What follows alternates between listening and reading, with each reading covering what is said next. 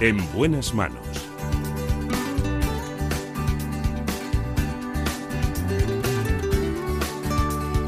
El programa de salud de Onda Cero. Dirige y presenta el doctor Bartolomé Beltrán. Hola, muy buenos días. Me alegro mucho de saludarles.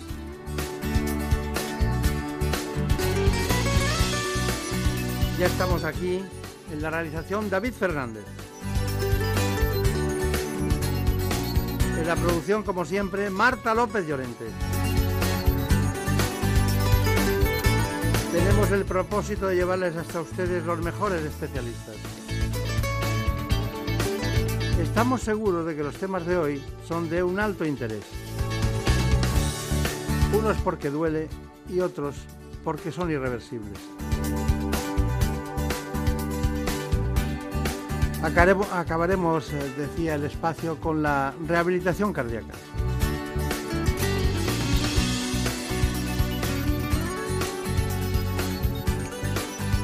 Está con nosotros, enseguida vamos con ella, la doctora Elena Serrano, es psiquiatra del Hospital Rubén Internacional de Paseo de La Habana. Vamos a hablar de las causas de suicidio.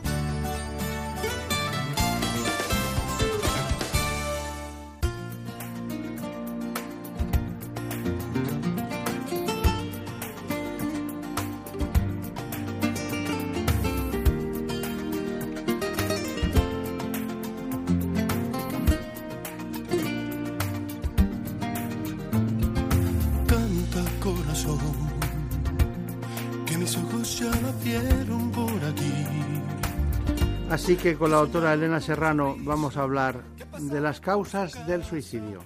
Vamos, en primer lugar, con el informe. Más de 800.000 personas en el mundo se quitan la vida cada año.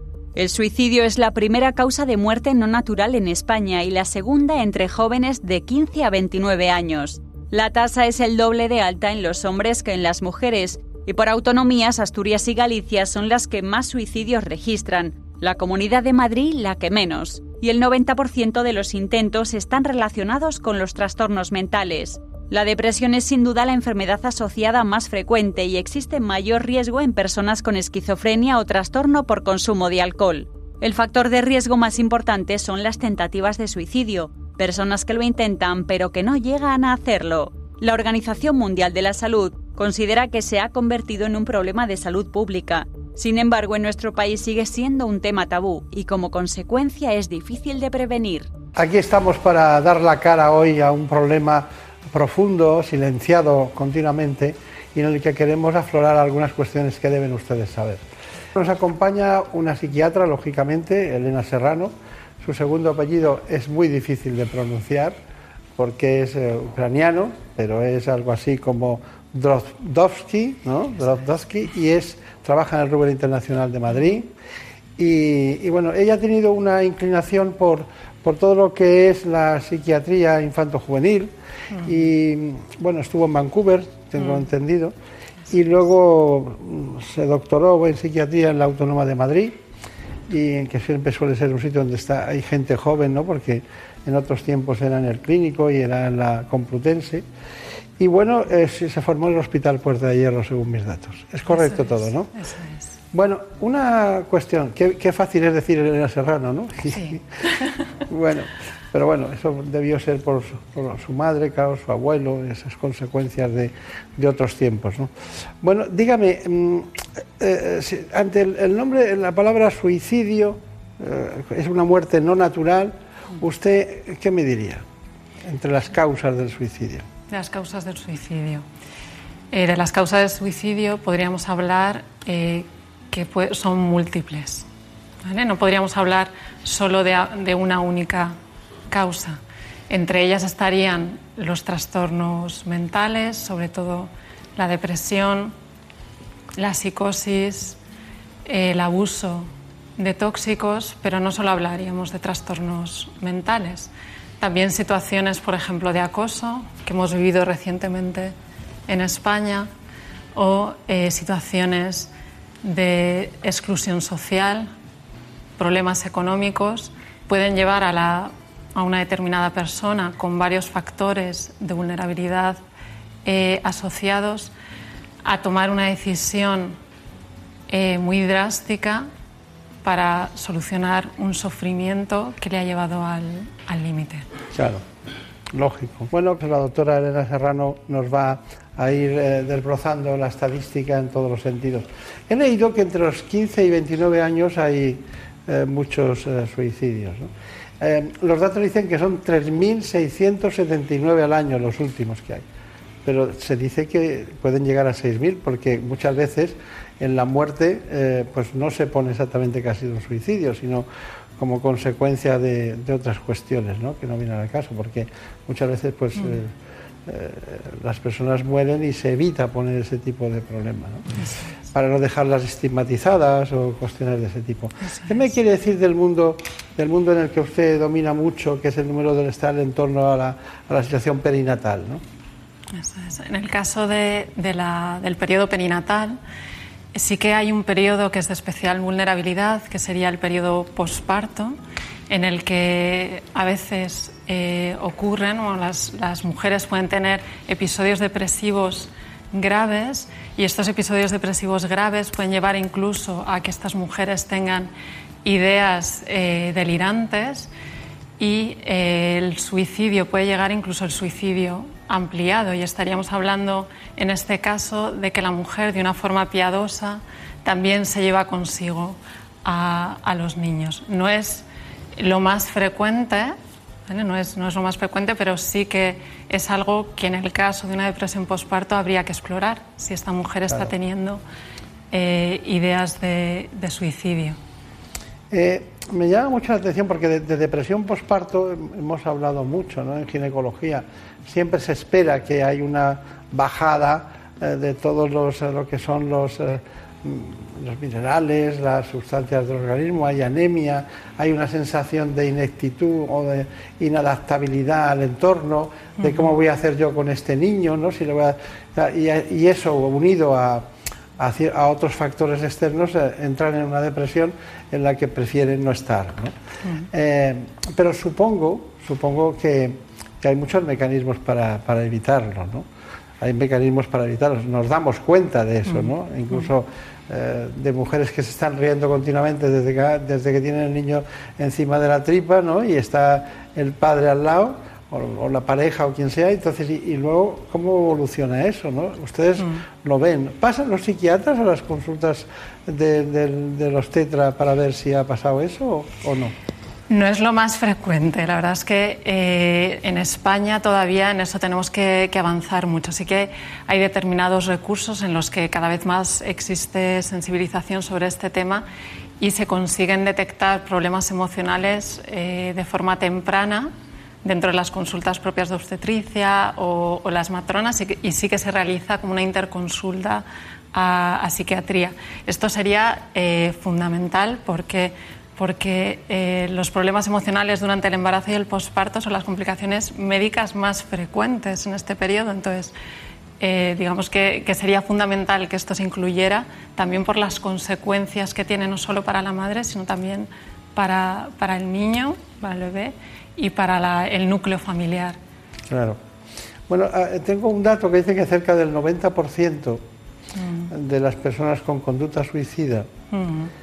Eh, padecen un trastorno mental mm, ya diagnosticable. ¿no? Eh, ¿A usted le parece que es así? Bueno, o sea, creo que esas cifras eh, tienen que ver sobre todo con lo que se llaman las autopsias o derivan de las autopsias psicológicas, es decir, de resultados que se obtienen de analizar después las posibles causas de, de la muerte. Entonces, es difícil saber si esa cifra es certera. Lo que sí que es verdad es que un alto porcentaje de las personas que cometen suicidio eh, tenían un trastorno mental previo, pero no podemos, eh, digamos, minusvalorar otras causas más de tipo socioeconómico o cultural, ¿no? Eh, que pueden que pueden llevar a este tipo de, actos, ¿no? O, la humillación pública o el acoso en personas que a lo mejor previamente no habían tenido un problema de salud mental. Pero sí que es verdad que este es un, o sea, que digamos que las personas con trastornos mentales y determinados trastornos como la depresión, la psicosis o los trastornos por abuso de sustancias Y luego, en el periodo adolescentes, personas que también estén sufriendo eh, bullying, acoso o hayan sufrido una pérdida reciente, digamos que sean poblaciones de riesgo a las que habría que prestar especial atención. Claro. ¿Ustedes eh, les llegan a consultas personas que notan el acoso eh, determinado, el que sea, ya sea del tipo que sea? ¿Llegan a la consulta con, con qué llegan? ¿Con qué sintomatología? ¿Qué trastorno tienen? ¿Tienen depresión? ¿Tienen angustia? ¿Tienen ansiedad? ¿Qué tienen? Eh, sobre todo depresión y ansiedad. También pueden aparecer con problemas, eh, en el caso de los adolescentes, un poco niños más pequeños, de conductas que se llaman negativistas, desafiantes o alteraciones de conducta. En cualquier caso, eh, cualquiera de estas sintomatologías habría, o sea que hay que explorarlas, ¿no? porque puede ser un indicador de que, de que están sufriendo algún tipo de, de acoso. También es verdad que, que, normalmente se acosa al más débil, entonces es posible que haya algún tipo de patología previa, ¿no? Eh, pues eh, personas con discapacidad intelectual o, o, algún tipo de dificultad previa que les eh, sitúa como los débiles, entonces digamos que serían como los más susceptibles de ser acosados, ¿no? O sea que en cualquier caso es un indicador de que esas personas necesitan algún tipo de atención. Y usted ha dicho, lo primero que ha dicho, las causas, los trastornos mentales, ¿a qué no se mm. refería? Porque La... luego ha dicho psicosis, que es un trastorno mental. Sí. Y luego ha dicho, eh, además de eso, eh, el acoso, la exclusión social. Mm. Entendemos la exclusión social. La exclusión social es prácticamente es, es, un sinónimo social de la pobreza, ¿no? Es decir, es como es cuando no tienes posibilidades de sobrevivir ante tanta adversidad, ¿no? Sí. Como las inmigrantes, como los problemas de ese tipo, eso ¿no? Es. Eso. Pero una psicosis, uh -huh. ¿a qué llama psicosis? Pues podría ser desde una psicosis en el contexto de una depresión, o sea, una depresión psicótica, sí. o una esquizofrenia. Bien. Eh, en la, la, esquizofrenia sí que hay una tasa muy, muy, muy alta de suicidio que supera eh, muchísimo a la tasa de la población eh, general. Lo que pasa es que la prevalencia de la esquizofrenia no es muy alta, entonces Claro. Eh, digamos que no sería la mayoría de las personas que se suicidan. ¿no? Tenemos una gran ventaja con la esquizofrenia, creo yo, con la, la buena medicación de los últimos tiempos, ¿no? Mm. que ayuda muchísimo. Pero nos acompaña, ya lo saben ustedes, la doctora Elena Serrano Droudowski, que es eh, psiquiatra, trabaja en el Hospital Rubén Internacional de Madrid y está desbrozando todas las causas del suicidio y estamos matizando algunos aspectos que a ella especialmente le importan. Eh, me gustaría hablar de esquizofrenia mm. y sobre todo porque la esquizofrenia he visto una evolución en los tratamientos muy importante, ¿no? de estar muy perdidos, incluso le llegaron a, a, llamar el cerebro escindido, ¿no? que mm. como si tuviera eh, una mente totalmente escindida y luego hay delirios, hay, hay cambios, de, cambios de personalidad, o sea, van cambiando de tal manera que unos días les da por la religión y otros por el sexo. Eh, bueno, eso es lo que, de alguna manera, incluso he visto algunos esquizofrénicos que son así, ¿no? Tienen un deterioro de las emociones brutal, según nuestros datos, y trastornos incluso del pensamiento, ¿no? Pero, ¿qué hay de la esquizofrenia por, en este momento? ¿Cuál es el perfil actual de la esquizofrenia? ¿Qué diría usted? Pues, afortunadamente, eh, digamos que el tratamiento de la esquizofrenia ha cambiado eh, muchísimo. Cada vez eh, digamos que los tratamientos farmacológicos producen muchos menos efectos secundarios, son eh, tratamientos que se toleran mejor. Entonces esto permite que la persona tenga un funcionamiento eh, mucho mejor que, años, que años previos con los tratamientos más, más antiguos, ¿no? porque son tratamientos que limitan muchísimo menos. También es verdad que hemos mejorado la capacidad de detectarlo antes. De hecho, ahora mismo hay un movimiento a nivel mundial, hay muchísimos grupos trabajando a nivel internacional, eh, algunos punteros como, como en Australia, para la detección precoz de los primeros síntomas eh, digamos, de la psicosis y, y, dentro de la psicosis de la esquizofrenia. Entonces, uno de los parámetros que permite mejorar el pronóstico de la, de la esquizofrenia es lo que llamamos reducir la duración de la enfermedad sin tratar.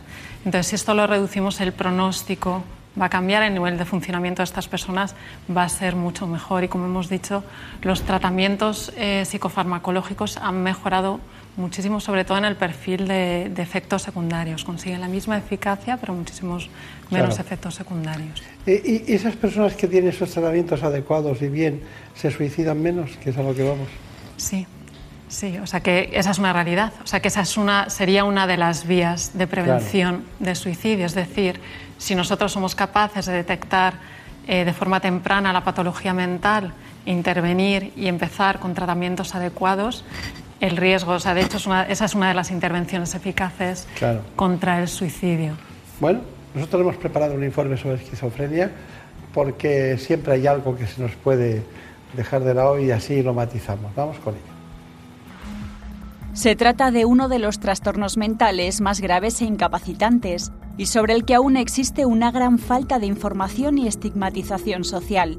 En España cerca de medio millón de personas sufren esquizofrenia, una enfermedad con una alta mortalidad. Los delirios, las alucinaciones y las alteraciones del pensamiento son los síntomas más visibles, pero no son los únicos ni los más importantes. Estos pacientes expresan apatía, desinterés e insociabilidad, problemas en la concentración y en la atención. La esquizofrenia es una enfermedad que cursa en forma de múltiples brotes, cuya repetición induce una pérdida progresiva de capacidades cognitivas, sociolaborales y funcionales.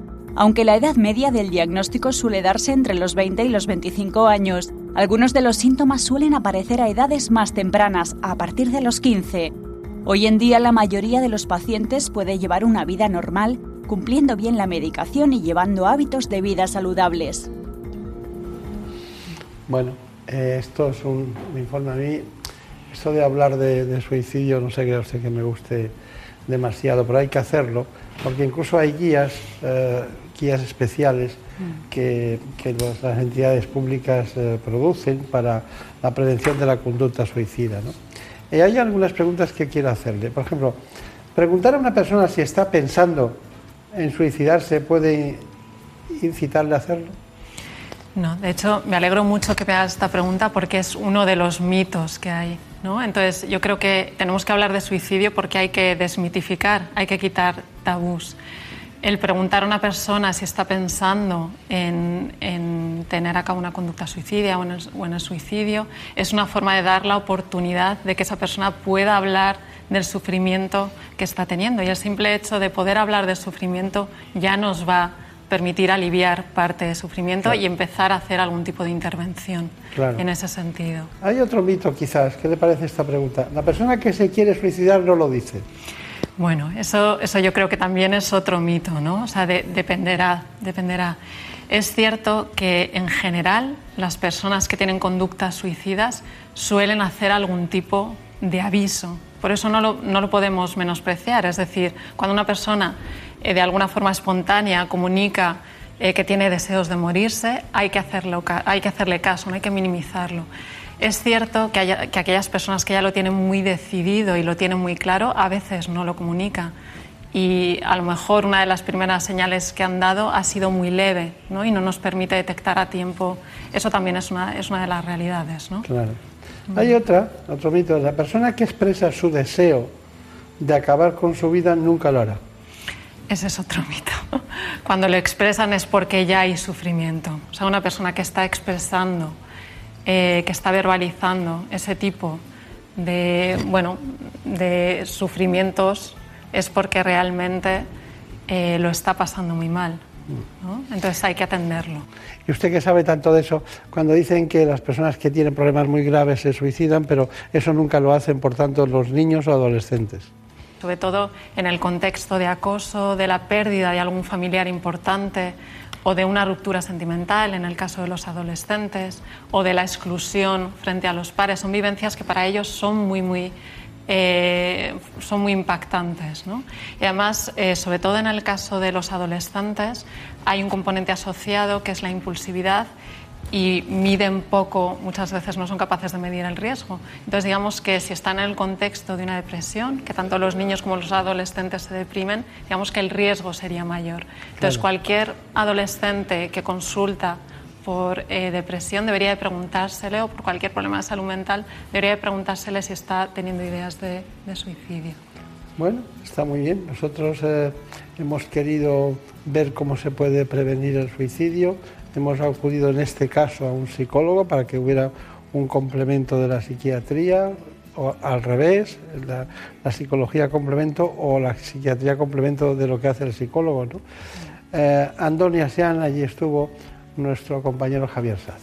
Cada persona es un mundo y hay unas personas que tienen una manera de manifestar su ideación suicida eh, diferente a otras.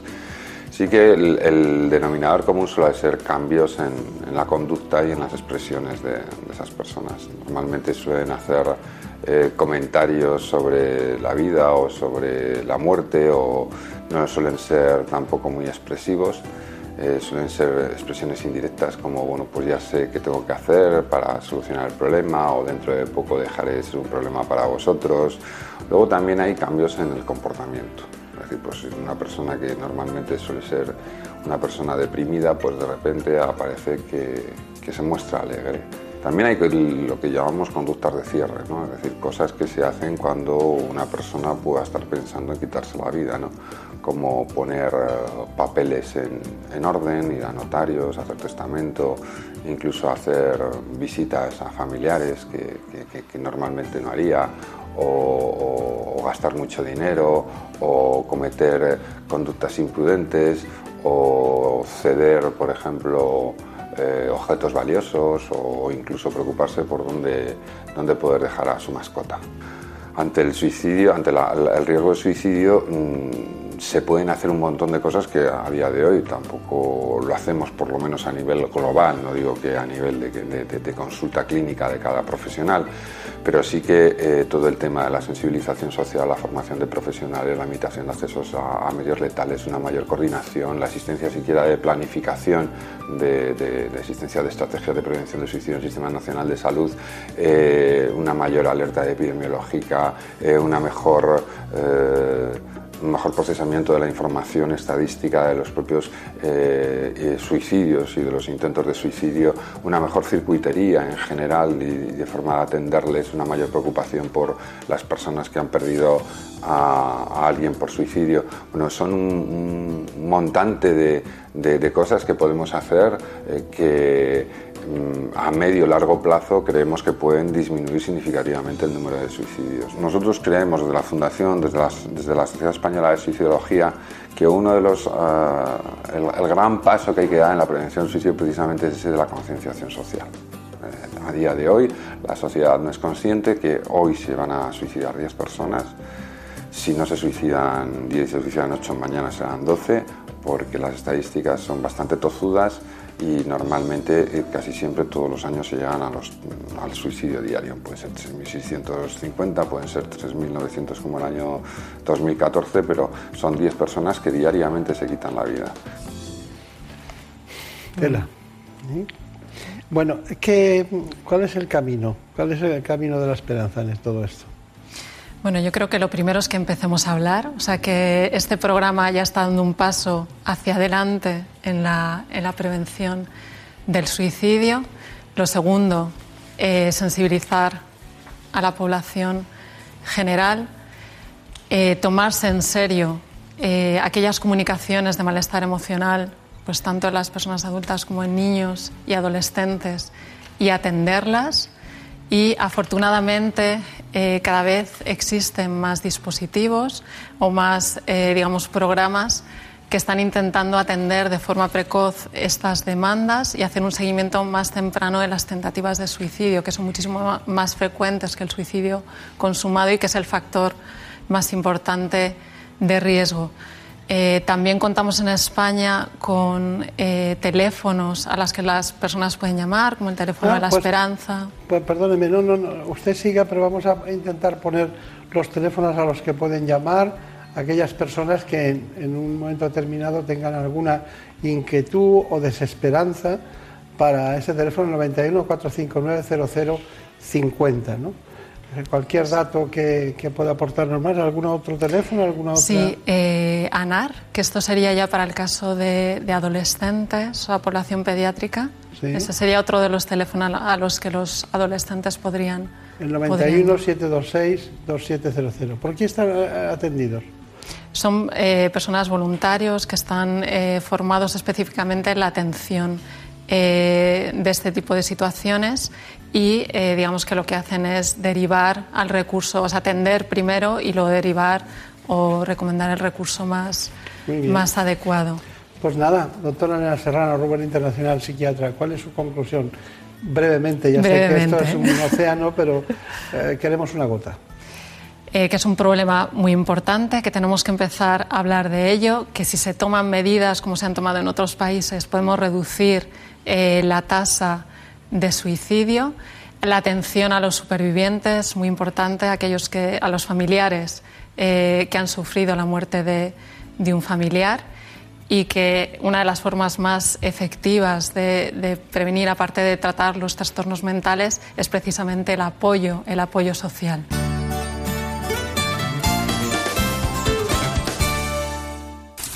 Es lógico. Murprotec, empresa líder en la eliminación definitiva de las humedades, patrocina la salud en nuestros hogares. Ahora más que nunca, estamos valorando nuestras viviendas y apreciamos lo que es tener un hogar donde poder estar tranquilos con nuestros seres queridos. Un hogar sano, que nos permita afrontar todos los problemas que puedan surgir. Es prioridad para Murprotec luchar por este objetivo. Ahora más que nunca, Murprotec contra las humedades en la salud de tu hogar. Siempre contigo en el 930 1130 o en murprotec.es. En buenas manos. El programa de salud de Onda Cero. Dirige y presenta el doctor Bartolomé Beltrán. Las mejores ficciones sonoras en Onda Cero con el sello de Carlos Alsina. Tengo que consultarte una cosa, le dice secretamente. Sé que debemos sacrificarlo todo por la causa, pero a veces se le presenta a uno un caso de conciencia difícil de resolver. Para mí no hay más conciencia que la estrictamente revolucionaria. A sangre y fuego. Milagro en la gran ciudad. El mago de Oz. Celia en la revolución. Cómpreme una radio. Buen día, ovejero. Buen día, señor. ¿Salió usted a caminar temprano? No, no, no camino. He pasado la noche en la cueva. Mi esposa está dentro. ¿Ha parido un crío? Moreno y menudo. Mm, el parto es una experiencia dura. Revive donde y cuando quieras las mejores ficciones sonoras de la radio creadas por Carlos Alsina. En la web y en la app de Onda Cero. Tenga vuestra merced a bien, mi señor Don Quijote, darme el gobierno de la ínsula que en esta rigurosa pendencia se ha ganado. Advertid, hermano Sancho, que esta aventura y las semejantes a esta no son aventuras de ínsulas, sino de encortijadas. Te mereces esta radio. Onda Cero, tu radio. Ahora tienes mucho tiempo y nosotros muchas propuestas para entretenerte. Entra en la web y en la app de Onda Cero y descubre todas nuestras opciones de ocio, podcast y programas para todos los gustos. Los que más saben de series, música, libros y cine se juntan en La Cultureta para hablar con datos y anécdotas, pero sobre todo entre amigos. Un podcast de culto. Revive las grandes obras de radioteatro de Carlos Alsina, las mejores ficciones sonoras de la radio. Para los amantes de la historia y el misterio, La Rosa de los Vientos, con todos los programas y secciones para que te pongas al día. Si te gusta el cine y las series, Quinótico te va a encantar. Entrevistas, festivales, análisis, un podcast para los amantes de la pequeña y la gran pantalla. Aprende y pasa un buen rato con el podcast de Ecología y Futuro. 2100, una odisea en la Tierra. Temas medioambientales en un tono divertido. Si te gusta la ciencia ficción, el cine y el futuro, tenemos tu podcast. Toma la pastilla roja. Y la cultura y tauromaquia tienen su podcast, Onda Ruedo. Descubre más podcasts y programas en la web y en la app de Onda Cero. Engánchate a nuestros podcasts. También puedes volver a escuchar cualquier programa o sección. En casa entretenido se lleva mucho mejor. Te mereces esta radio. Onda Cero, tu radio.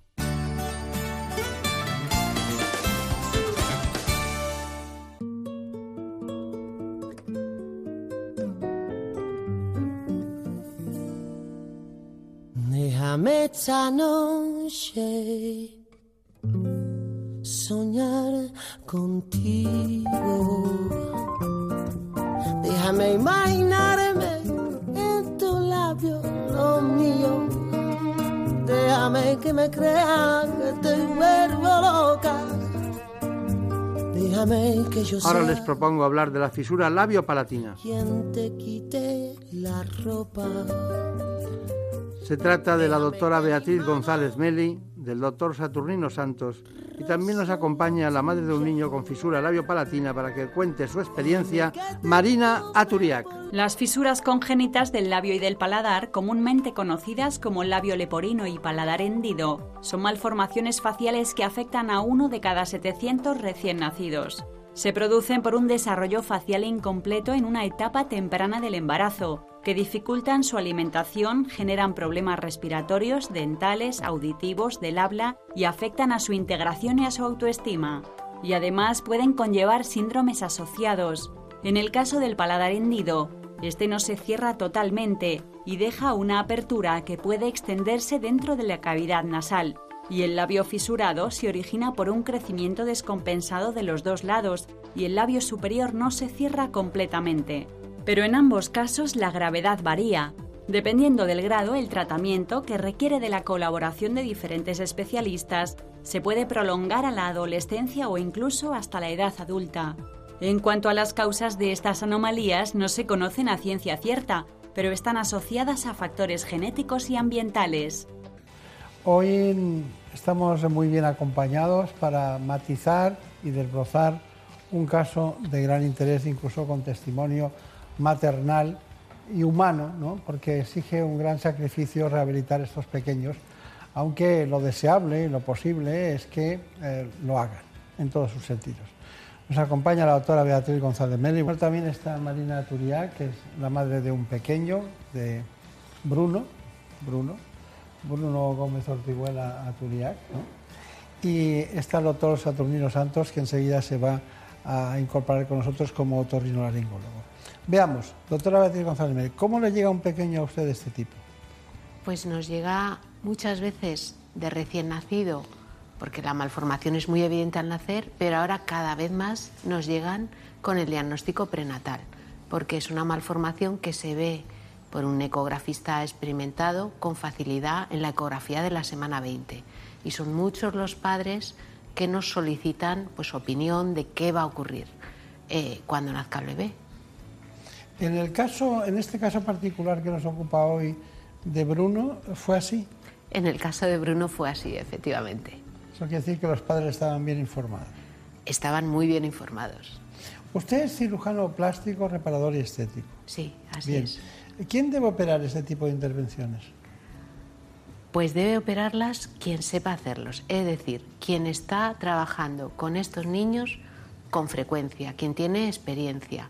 En España lo hacemos cirujanos plásticos, cirujanos pediátricos y cirujanos maxilofaciales, pero ni todos los maxilofaciales saben operar fisura labiopalatina, ni todos los plásticos, ni todos los pediátricos. Claro, claro, claro. Usted ha trabajado en muchos sitios, aparte del 12 de octubre estuvo en México, ¿no?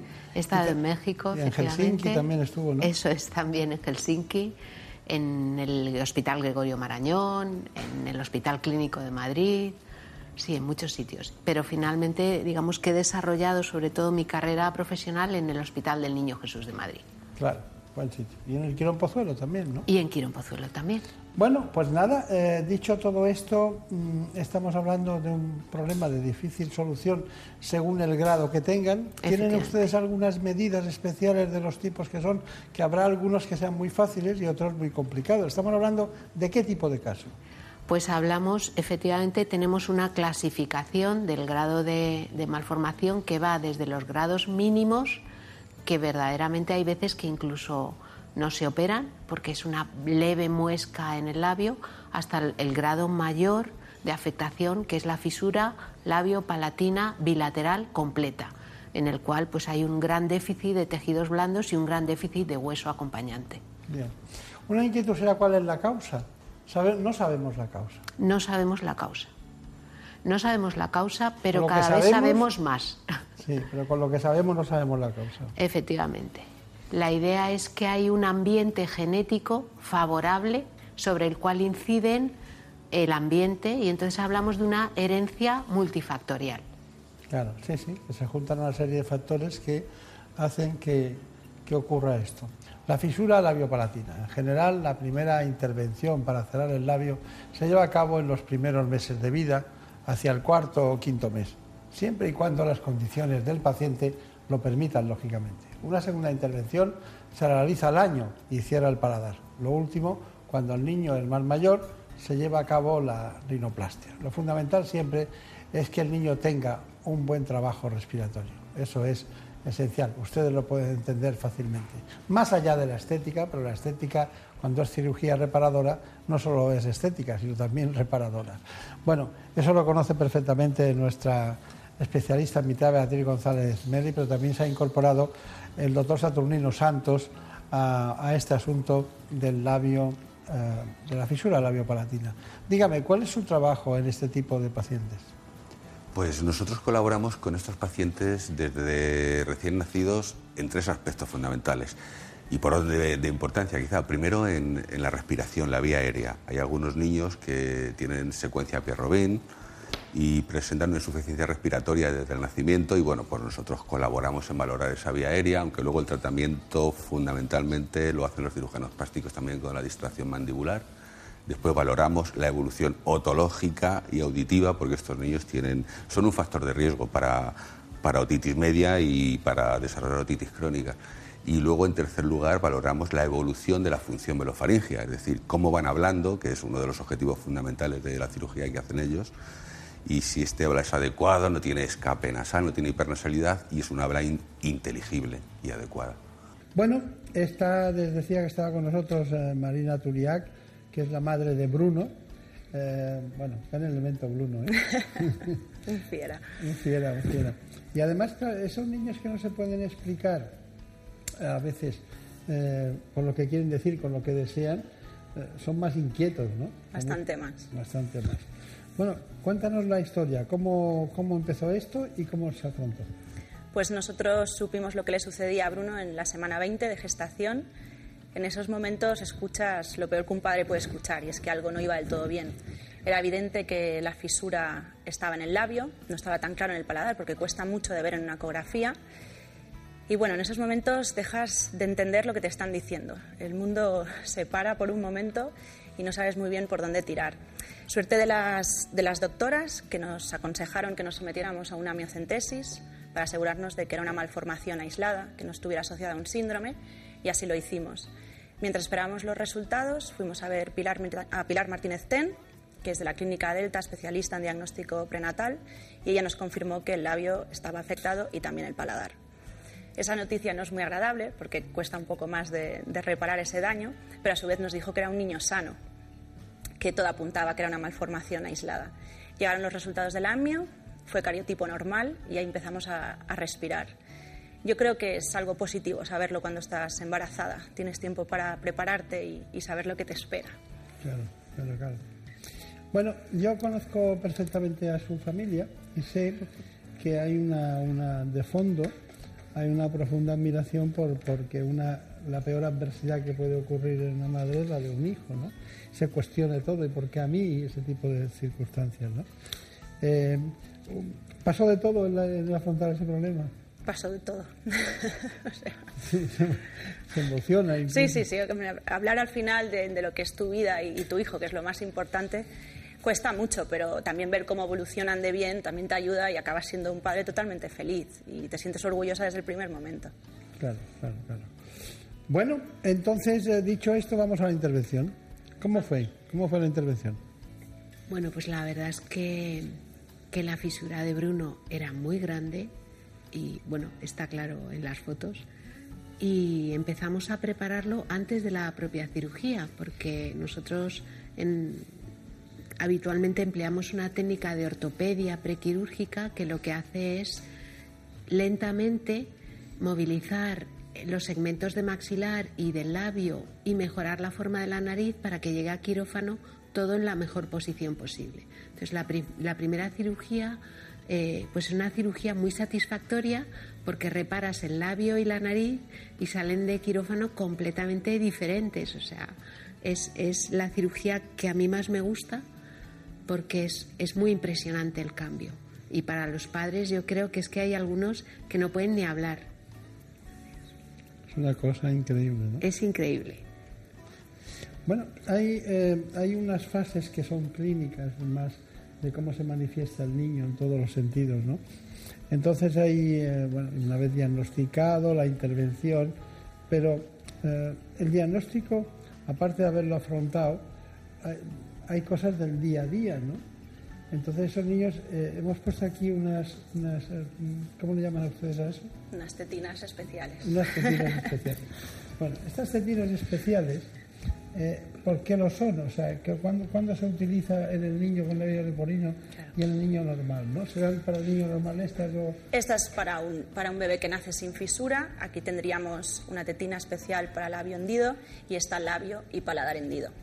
A mí esa tetina nos salvó la vida porque es la de, la de paladar, eso es.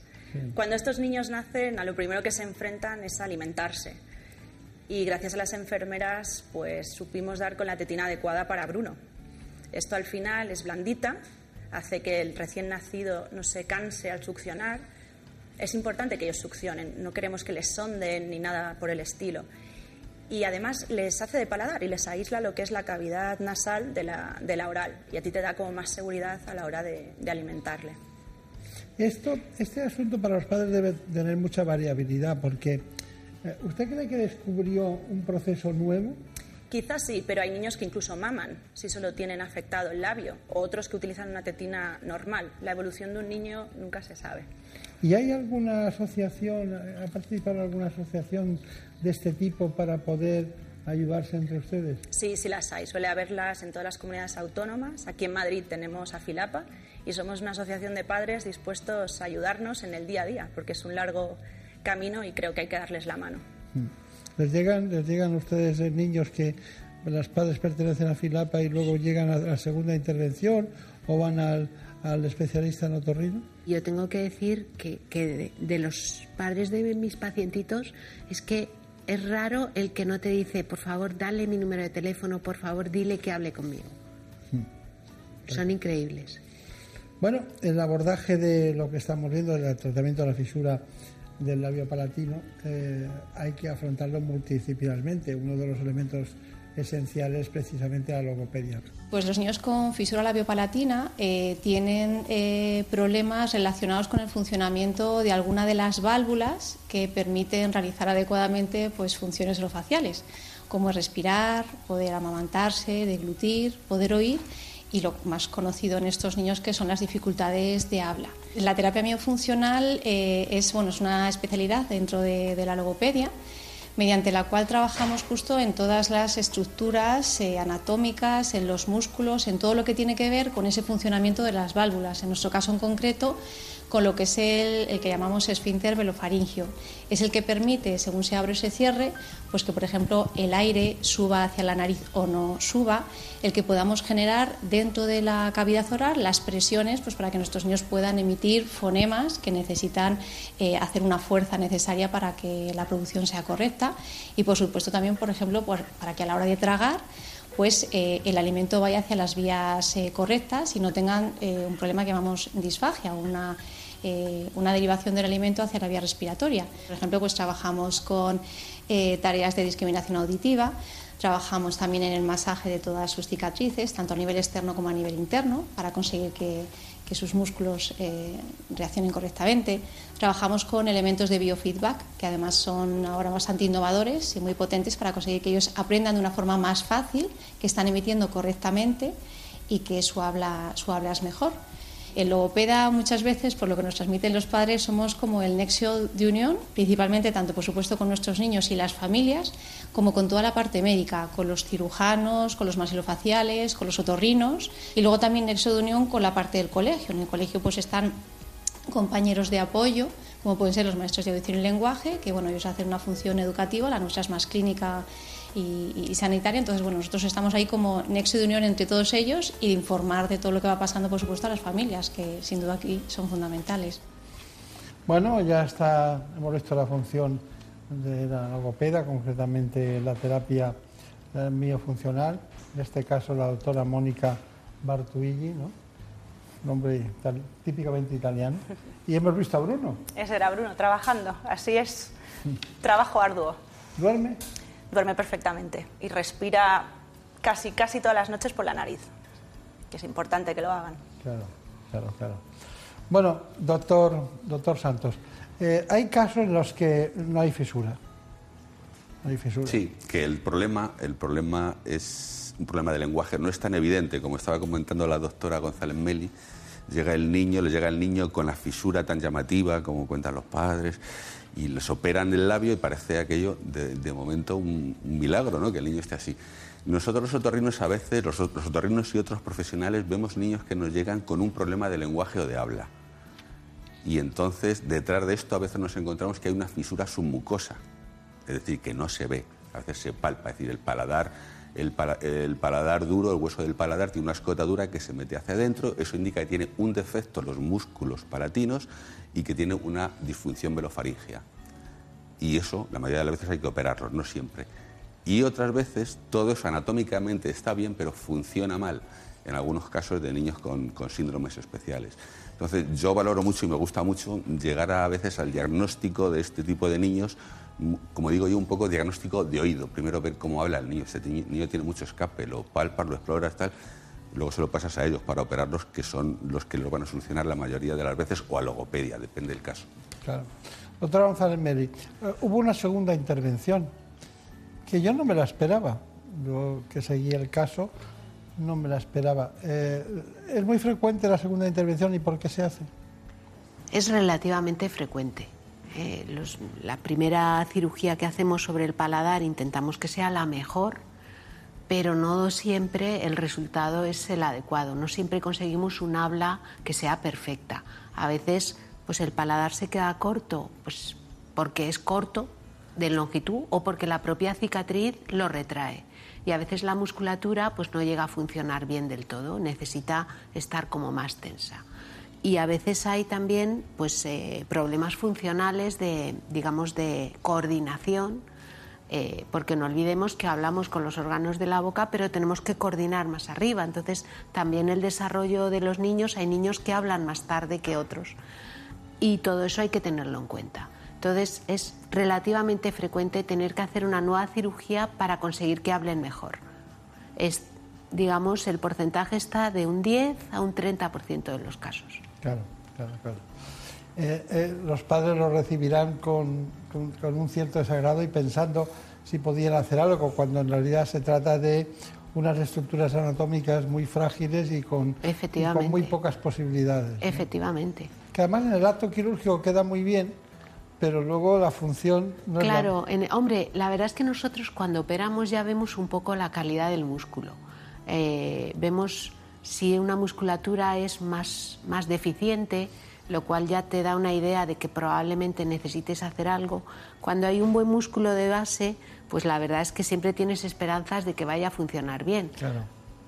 y yo creo que eso ya no siempre es así, por supuesto, pero, pero siempre es mejor eh, tener buena base que no tenerla. Claro. los padres ni te cuento cómo reciben la segunda intervención, llorando. Pues sí, porque es como que no toca, que ya esperas que hable, porque se ha dejado la piel en las sesiones de logopedia, pero una vez más confiamos en los profesionales, que somos afortunados de que tiene solución. Claro, claro.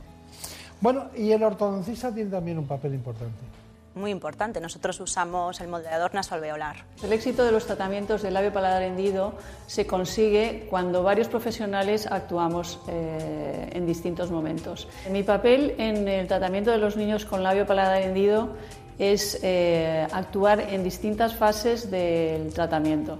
Eh, estos niños, desde que nacen hasta los 18 años, van a recibir un montón de, cirugías y eh, entre medias el ortodoncista tiene que actuar. Los principales momentos de actuación en el paciente con labio paladar hendido, normalmente nosotros lo hacemos en cuatro tiempos.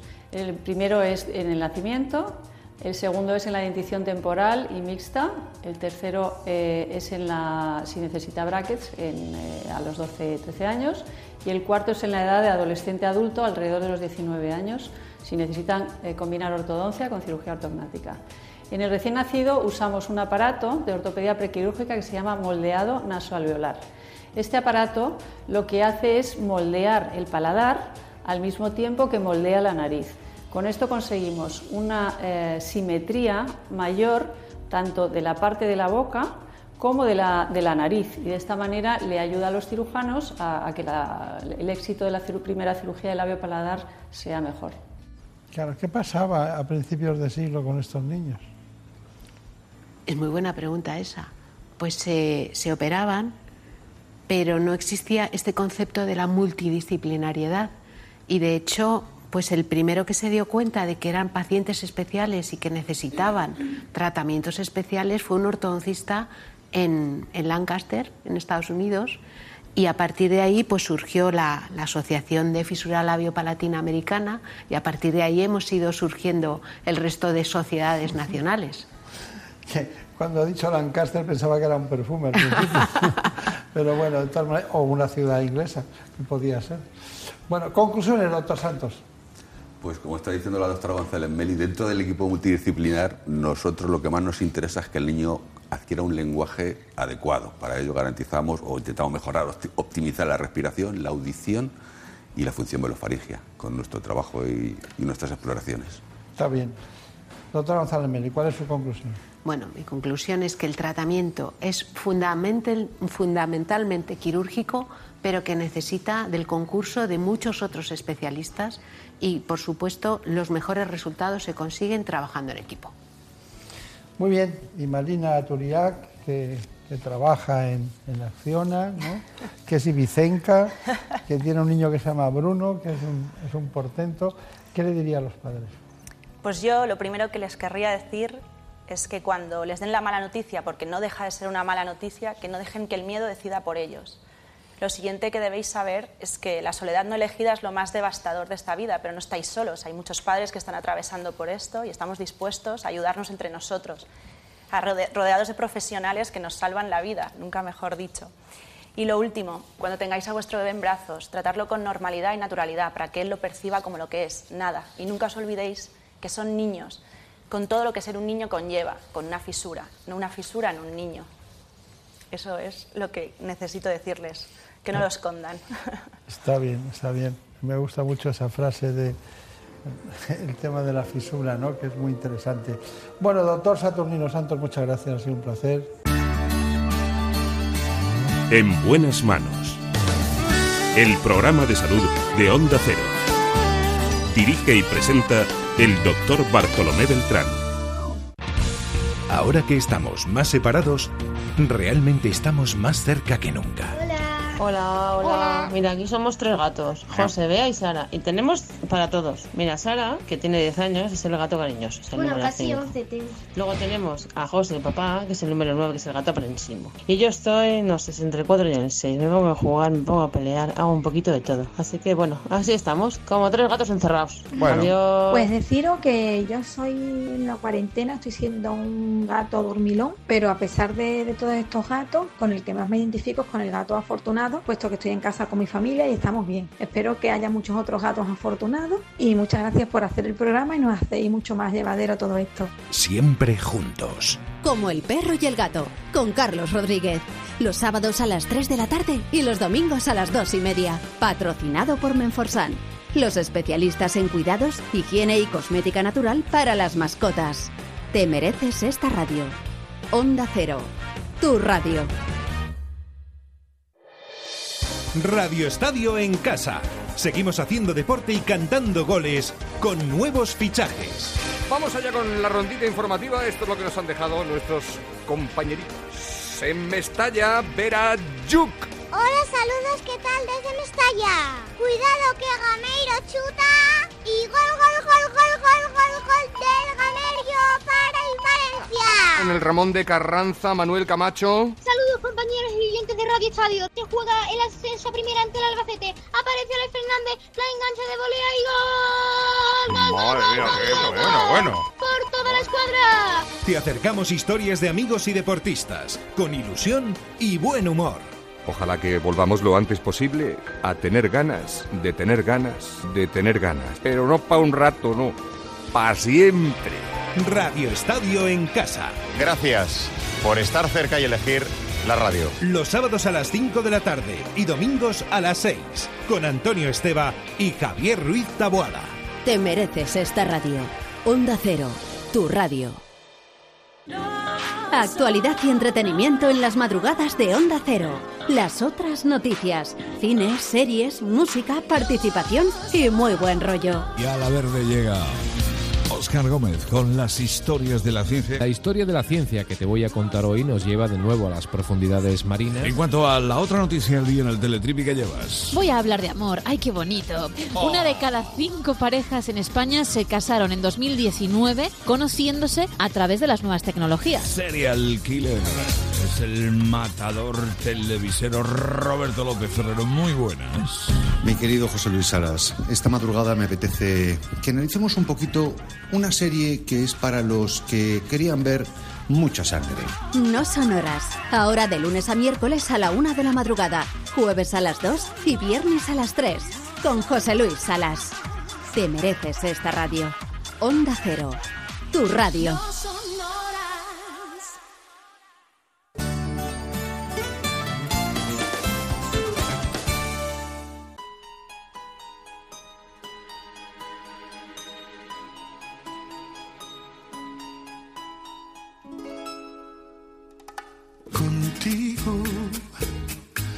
Cualquier rosa se marchita.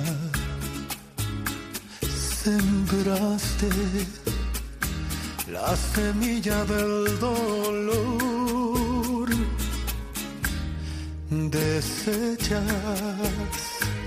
el cariño de este amante. Cosechas tu veneno en una flor. Eres el opuesto de lo que predicas. Búscate una excusa más mientras me explicas. ¿Cuándo fue que te volviste la mejor? Fingiendo, fingiendo. Y si en tu deseo no estaba perderme, ¿por qué te burlaste así? Era mi mejor amigo, maldita, tú solo piensas en ti y en saciar tu agridulce deseo. Cada vez que me celas, más demuestras tu egoísmo por tus venas fluyen ríos de cinismo, no me queda más que ver el horizonte y recordarme como el único que en verdad no te conoce. Eres el opuesto de lo que predicas. Búscate una excusa más mientras me explicas. ¿Cuándo fue que te volviste la mejor? Fingiendo, fingiendo. Y si en tu deseo no estaba perderme, ¿por qué te burlaste así? Él era mi mejor amigo, maldita, tú solo piensas en ti y en saciar tu agridulce deseo.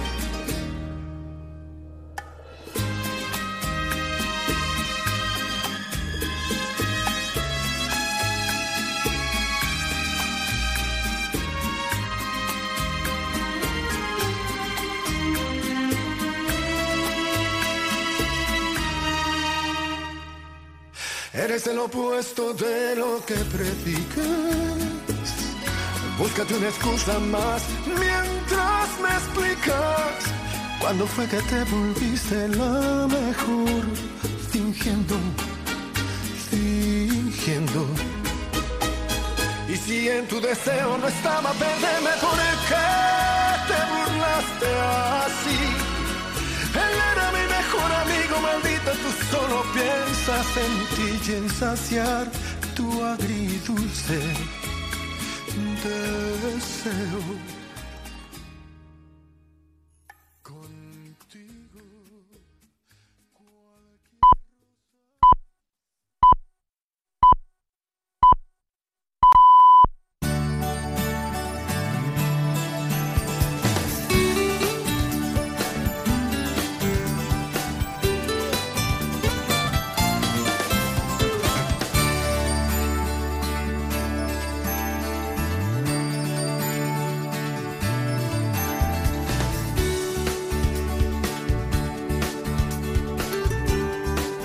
En buenas manos.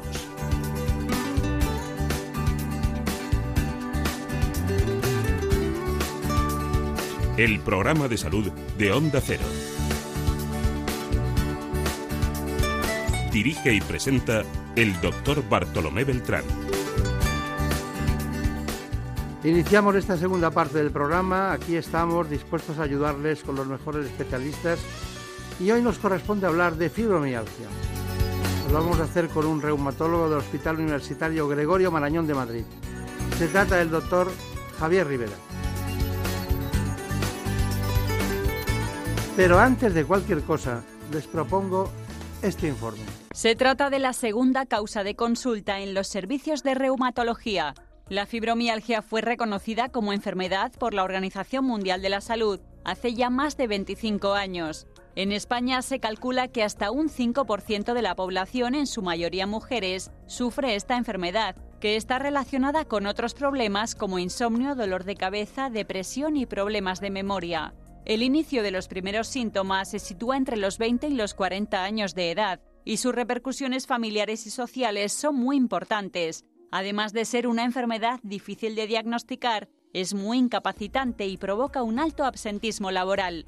Aún existen muchas incógnitas sobre las causas de la fibromialgia y como los síntomas son distintos en cada paciente, debe tratarse de una forma individualizada, a través de fármacos, ejercicio y psicoterapia. Bueno, pues vamos a hablar de fibromialgia en la que afrontamos un problema sanitario muy importante. Tengan en cuenta que es una patología crónica, compleja. Bueno, les duele en realidad desde la cabeza hasta los pies a esas personas que lo padecen.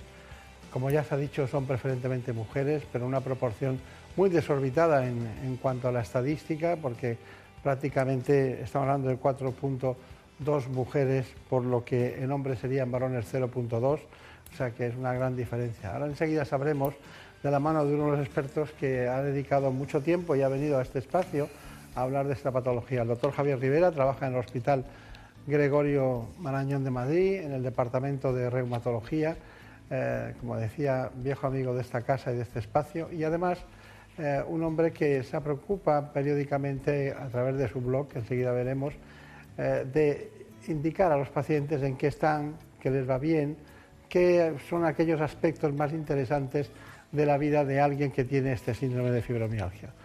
Doctor Rivera, ¿qué tal? Eh, hace mucho que no lo veía, bastante yo, hace mucho, ¿no? Una temporadita. Sí, una temporadita. Pero realmente lo del claro predominio en mujeres, eh, ¿se lo explica usted de alguna manera? ¿Hay alguna razón? Bueno, hay varias explicaciones, ninguna es eh, totalmente concluyente, pero yo creo que el tema hormonal hay que tenerlo en cuenta y luego, claro, hay que tener en cuenta el factor eh, del papel que desempeña la mujer en la sociedad, que es distinto al que tiene el hombre, ¿no?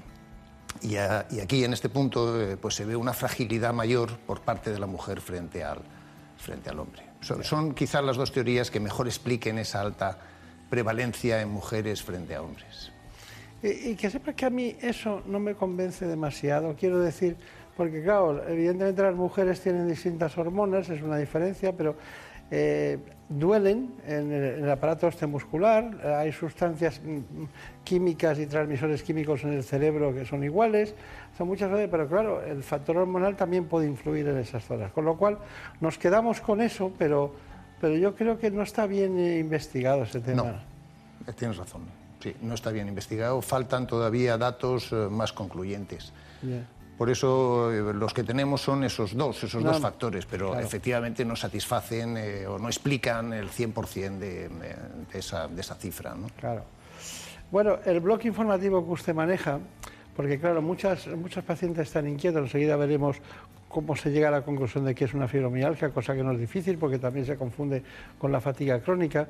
¿Cuántos puntos dolorosos hay que tener? Entre 11 y 18, quiero recordar, ¿no? Sí, entre 11 y 18 es lo que se manejaban en las, en las, eh, en las guías antiguas, en los que eran los criterios antiguos, pero eso ya lo han, eh, lo han liquidado en estos momentos, han eliminado los puntos y lo han sustituido por las manifestaciones clínicas, que son eh, mucho más eh, precisas y mucho más eh, expresivas de la enfermedad que los puntos. ¿no? Claro. Entonces yo le voy preguntando y usted brevemente me dice, por ejemplo, trastornos del sueño. Trastornos del sueño, eh, casi el 100% de los pacientes. Sí. Anquilosamiento. Sí, anquilosamiento, rigidez, dificultad para levantarse también, prácticamente en la totalidad. Incremento de los dolores de cabeza. Mm, Ahí el 70% de los pacientes tienen eh, cefaleas o migrañas, dependiendo un poco de, de las características clínicas, pero también en un porcentaje muy elevado. Malestar abdominal. Hay un poquito menos. Me parece que las cifras eh, rondan un treinta y tantos por ciento, una cosa así, de síndrome del intestino irritable diagnosticado como tal. Problemas en la piel. Problemas en la piel, prurito suele ser el más eh, llamativo. Mm, Es un porcentaje también bastante reducido, ¿no? ¿Y la sensibilidad a la temperatura? Esa es alta, es alta, no te- yo no tengo cifras, no las conozco por lo menos, pero eh, la distermia o alteraciones en cuanto a la termorregulación, con escalofríos o sensación de frío cuando realmente eh, no puede haberlo por el, por el calor que hace, eh, es muy frecuente. Los pacientes lo cuentan como una de las molestias más prevalentes. ¿El síndrome de las piernas inquietas? Bien, también es muy frecuente, aproximadamente entre un 15 y un 20% de los pacientes lo pueden tener. Vamos a ver, hay algunos que, no al principio, pero llega un momento que tienen depresión y ansiedad, ¿no? Correcto. Lo- lo detecta el usted. 66% de los pacientes presentan trastornos de tipo psiquiátrico o psicopatológico. Y de lo que hemos dicho, dolor todos. Al 100%. 100%. Eso es lo que define prácticamente la fibromialgia. Me, me- es una enfermedad que me inquieta muchísimo. Porque luego mm, aprendes o ves que el ejercicio físico y la rehabilitación periódica eh, ayuda mucho.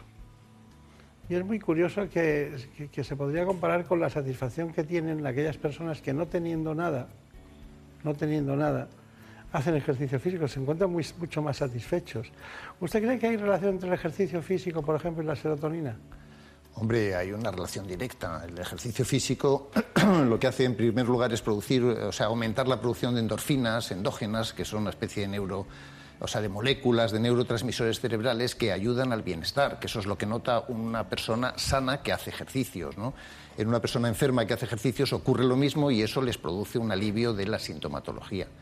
Eso en cuanto a lo que son eh, neurotransmisores, eh, o sea, en esto, eh, algunos de los neurotransmisores. Otro de ellos sería la serotonina. También regulan los niveles de serotonina que en estos pacientes se encuentran disminuidos. Y luego mantiene la forma física, que es fundamental. En un paciente que está cansado, que es otro de los síntomas prevalentes de la fibromialgia, el, el tener un buen estado de forma física es, es elemental. Si el paciente quiere seguir haciendo su vida normal. Bueno, doctor Javier Rivera, eh, usted ha notado una... ¿No hay mucha frustración en la relación médico-paciente por este problema? Que se altera mucho la relación. Es una relación complicada en general, sí. Sí, y, y- y nadie tiene la culpa, ¿no? Bueno, yo creo que la situación es la que es, es decir, eh, los pacientes eh, tienen la patología que tienen, ellos no han elegido esa enfermedad, lógicamente, y nosotros como sanitarios no les damos una respuesta al 100% de lo que ellos eh, querrían que diéramos, ¿no? Claro. Entonces ahí se, se mezclan dos frustraciones, la del paciente porque no consigue lo que quiere y la nuestra porque no somos capaces de dar lo que necesita el paciente. ¿no? Y, y entonces es una mala mezcla, es decir, origina mm, unos ciertos problemas a la hora de relacionarnos con los pacientes. Claro, claro. Decía el informe que más de 25 años se había acuñado este, este término por la OMS ¿no? como una enfermedad. Exactamente estamos hablando de 37 años ya han pasado desde entonces. Eh, pero cada paciente se calcula que va una media de 20 veces a consulta al año. 20 Correcto, veces al año. Estamos correcto, hablando de prácticamente dos veces al mes, cada 15 días. El consumo de recursos sanitarios, eh, eh, eh, considerando visitas, pruebas, tratamientos, etcétera, es uno de los, de los más altos de las enfermedades crónicas. O sea, por ejemplo, es parecido al de la artritis reumatoide, que es una enfermedad eh, que tiene uno de los tratamientos más caros que en estos momentos tenemos en reumatología y la, el, consumo de recursos sanitarios de la fibromialgia se puede equiparar al de la artritis reumatoide en estos momentos. Claro. Bueno, pues, el, eh, ¿cómo se llama su blog informativo? Se llama fibromialgiasinmiedos.com. Fibromialgiasinmiedos.com. Bueno, entonces ya tienen una información, una noticia de hoy, ¿no? fibromialgiasinmiedos.com lo visitará mucha gente que está con esta patología porque hay tres millones prácticamente de españoles afectos de este problema, ¿no? Espero, les resultará muy útil. Yo creo que es muy, muy informativo, muy directo además. Yo también, yo también lo creo. Nos acompaña el doctor Javier Rivera que trabaja en el Hospital Gregorio Marañón de Madrid en el servicio de reumatología. Bueno, eh, vemos muchas cosas que son posibles, pero hemos visto una lucha importante a través de medios propios, ¿no? como es el caso de, de Fibromialgia al Día, ¿no? de la asociación AFIBROM, que publica constantemente cuestiones muy interesantes sobre este, sobre este. Su directora, Luisa Fernanda Panadero, eh, publica distintos aspectos que nos inquietan y los trataremos a lo largo del espacio. Pero hay uno que tenemos que indicarles, que es que el ejercicio físico también tiene dimensiones como el yoga. Y hemos preparado para todos ustedes este informe sobre la relación entre yoga y lo que es la fibromialgia. En muchos casos, la medicación no resulta eficaz en los pacientes de fibromialgia y se buscan alternativas para mejorar la salud y el bienestar. La psicología, la osteopatía o la nutrición se complementan con otras disciplinas como el yoga terapéutico o el mindfulness. Estas actividades ayudan a ganar fortaleza y flexibilidad y a mejorar la movilidad en el día a día. Todo el trabajo respiratorio que hacemos ayuda a, mejorar el estado de ánimo y también a bajar el nivel de estrés. El trabajo psicoemocional que acompaña todas las actividades ayuda en la aceptación de la enfermedad y también a gestionar todos los síntomas y los estados emocionales y físicos que surgen en ella.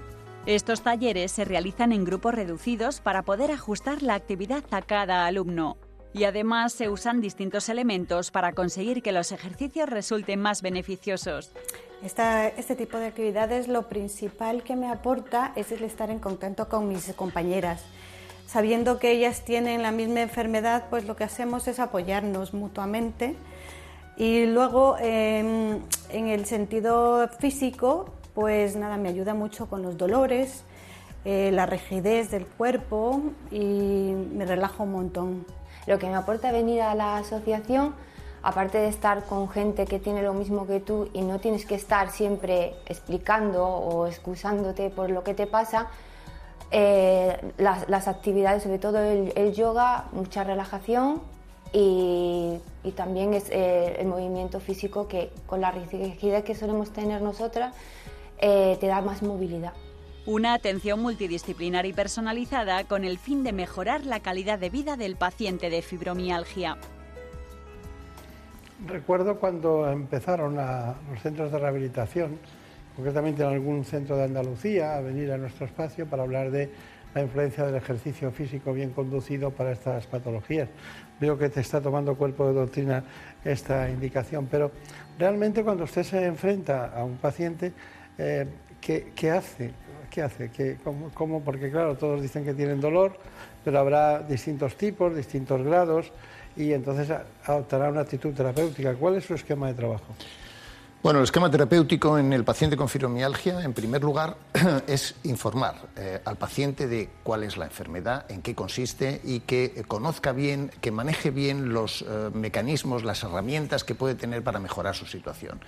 Si el paciente eh, lo que pretende es la pastilla que le cure la enfermedad, eh, tiene un pronóstico muy malo porque no existe esa pastilla. Entonces tenemos que informar al paciente de que, eh, de que no existe y de cuáles son las posibilidades que tiene.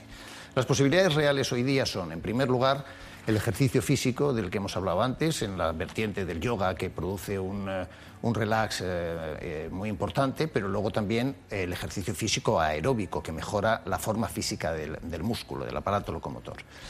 Luego tenemos también la psicoterapia, que se ha hablado en algún momento, eh, nos ayuda la psicoterapia a que el paciente maneje en las mejores condiciones posibles, eh, afronte en las mejores condiciones posibles su enfermedad.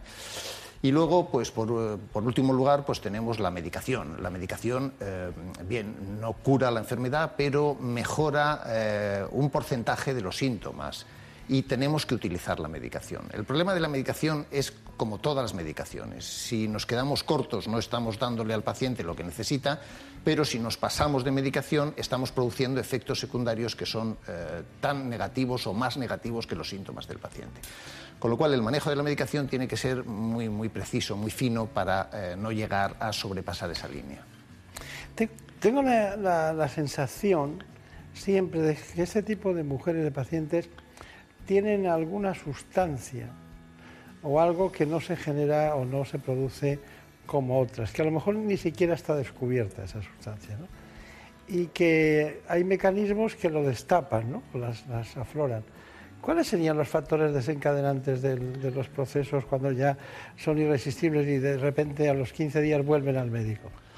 Bueno, factores hay- desencadenantes. Hay muchos factores desencadenantes, pero básicamente, eh, digámoslo, cualquier factor desencadenante que produzca un, un estrés en el paciente eh, es capaz de aumentar los síntomas de la enfermedad. Eh, el componente emocional del- de lo que es el estrés eh, hace que se dispare nuevamente la sintomatología. De todas maneras, he visto que hay pautas para mejorar la calidad de vida. Por ejemplo, hemos visto que relacionarse con los demás que tienen lo mismo ayuda mucho, ¿no? Pero también la alimentación. ¿Está usted de acuerdo que la También, alimentación claro, claro. ayuda mucho? O los hábitos poco saludables, como el tabaco, el alcohol, o, o la regularidad, el, el- el ser muy regulares en, en el tratamiento, en la forma de comportarse, en las posturas a adoptar. Hemos preparado un informe que concretamente corresponde a una inquietud que tiene siempre CINFA por tener al corriente a los pacientes que utilizan medicamentos eh, antiálgicos o, o cuando tienen menopausia o cuando están en el embarazo. Y pues son cosas muy sencillas que hemos querido concretamente que Ignacio Díez nos las aporte. La fibromialgia conlleva un dolor generalizado, fatiga y otros problemas asociados como trastornos del sueño. Para mejorar la calidad de vida de los pacientes, una empresa farmacéutica propone una serie de pautas como desterrar hábitos poco saludables. El tabaco, el alcohol y la cafeína son excitantes del sistema nervioso y dificultan el control del dolor. Mantener un peso saludable es importante para no sobrecargar el aparato locomotor, así como cuidar la postura y practicar ejercicio, pero sin sobreesfuerzos. También es muy positivo apostar por la regularidad de los horarios en todas las actividades, rutinas que facilitarán, entre otras cosas, conciliar el sueño.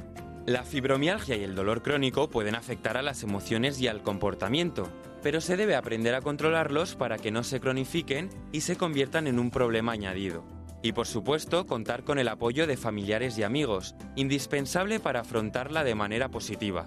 Todas estas recomendaciones puestas en práctica de manera constante, un adecuado tratamiento y el consejo del especialista ayudarán al paciente a hacer más llevadera su enfermedad. Bueno, ¿está usted de acuerdo? Sí, completamente.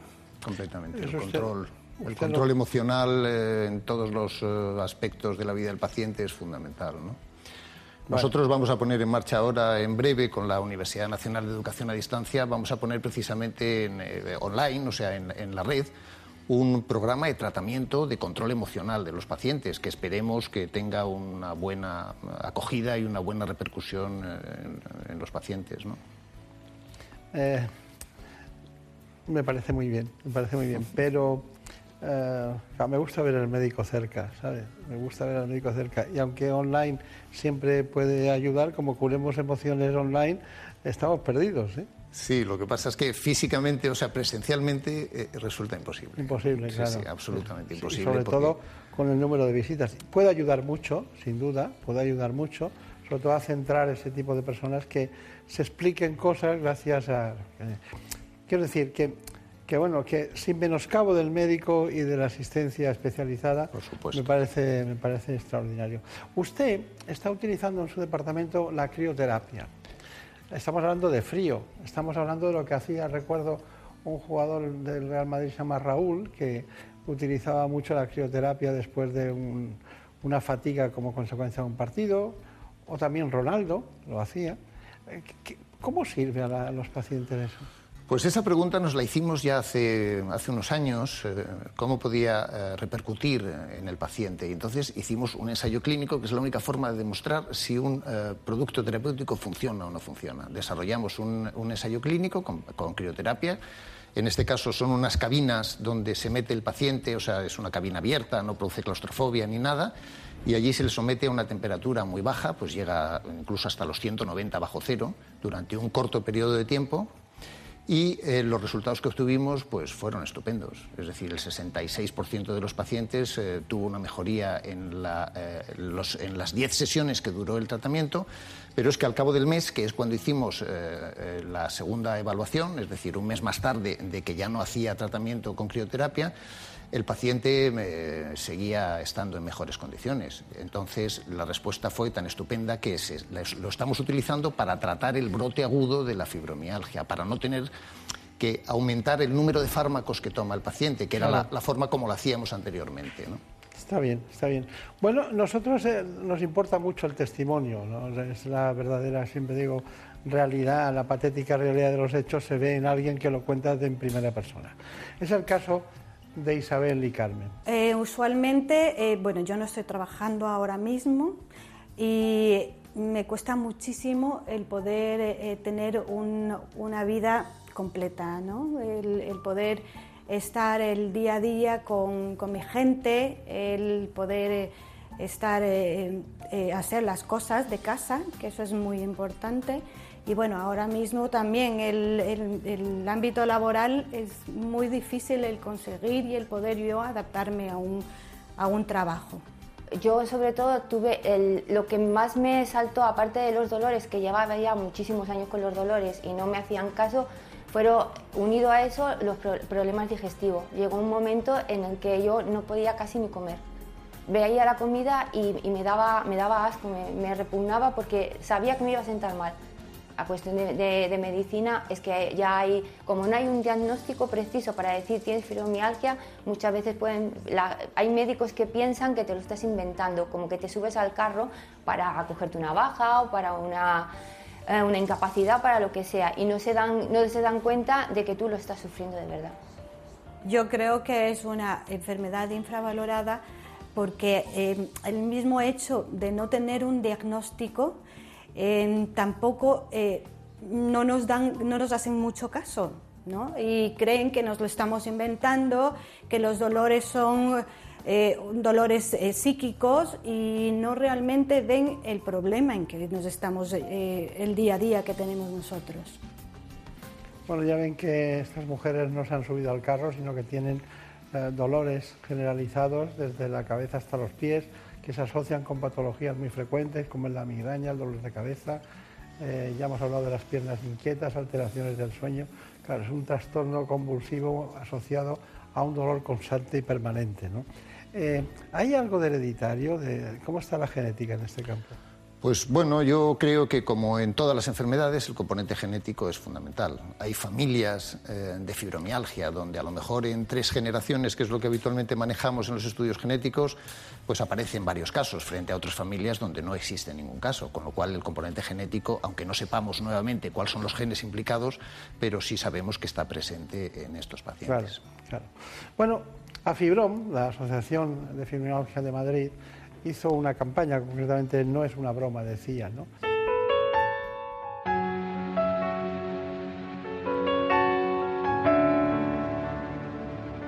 ¿Tú sabes qué es la fibromialgia? ¿Estás seguro? ¿Estás segura? Dolor crónico. Fatiga crónica. Insomnio. Disfunciones intestinales. Migrañas y vértigos. Pérdida de masa muscular. Intolerancias químicas fatiga mental intensa, desorientación y aturdimiento, hipersensibilidad sensorial, rigidez matutina. Cada día. Para siempre. Casi 3 millones de personas están diagnosticadas en España y más del 90% son mujeres. Sin un tratamiento eficaz, sin una comprensión médica ni social, sin una vida digna. Sin perfiles, ¿eh? Podría tocarte a ti. O a tu mujer, o a tu madre, o a tu hija.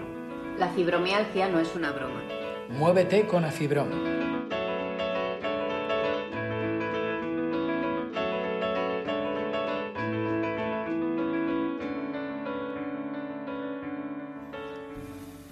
La verdad es que la fibromialgia no es una broma, pero lo que sí parece una broma es lo que titula la revista Fibromialgia al Día, que dice que Afibrom, la asociación, rechaza rotundamente la guía publicada por el Instituto Nacional de la Seguridad Social. Cosa rara, pero un organismo oficial, guía del instituto, al parecer es un elemento para evaluar la discapacidad. ¿Qué ha pasado? Mm, yo creo que no han consultado con los expertos. Entonces han sacado una guía que tiene bastantes em, deficiencias. Pero los pacientes están muy enfadados. Porque tampoco han consultado con ellos. Es decir, eh, esto lo han evaluado, eh, o sea, lo han eh, redactado entre una serie de evaluadores médicos, pero yo creo que ahí faltan los dos protagonistas fundamentales. Por un lado, los pacientes, a los que no se ha preguntado, y por otro lado, a los expertos, a los que tampoco se nos ha preguntado. Está bien, está bien. Pues eso habrá que corregirlo. Supongo que estarán en ello, ¿no? Me parece que sí, que están en ello. Bueno, a ver si lo corrigen y no son portada por lo negativo y son portada institutos nacionales por lo positivo, ¿no? con las grandes investigaciones y investigadores que tiene el instituto. Por cierto, ya que hablamos de investigación, ¿la articulación temporomandibular tiene algo que ver con la fibromialgia? Sí, porque entre otros de los síntomas se produce una cosa que llamamos bruxismo, que es una, eh, es una contractura de los músculos de la mandíbula y esos, eh, la contractura es de tal magnitud que termina machacando lo que son los meniscos de las articulaciones temporomandibulares. Entonces, la patología temporomandibular en los pacientes con fibromialgia es muy prevalente también. Un día conocí a un experto que, que empezó con la articulación temporomandibular y acabó investigando la fibromialgia. Así que, ¿cuál es su conclusión muy breve, por favor? Dos, conclusiones. Una para los pacientes. Yo creo que esta es una enfermedad que tiene eh, una solución parcial y, por lo tanto, debemos eh, llegar a conseguir esa mejoría eh, que, podemos en estos momentos ofrecer a los pacientes. Y luego, para el mundo sanitario, yo creo que la fibromialgia se merece que se la trate como una enfermedad como otra cualquiera. Una enfermedad como muchas de las que estamos acostumbrados a ver.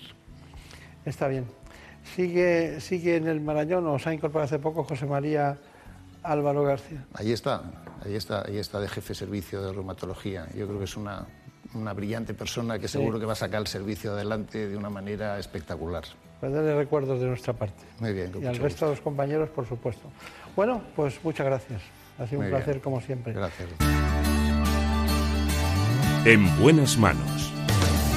El programa de salud de Onda Cero.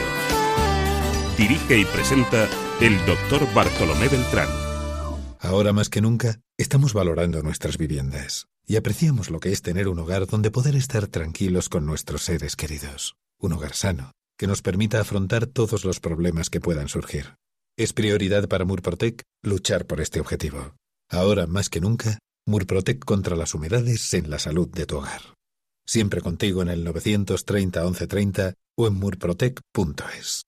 Diario de la pandemia, ya queda un día menos para dejar todo esto atrás. Me han gustado los aplausos. No sé de quién fue la idea, creo que por eso me gusta más.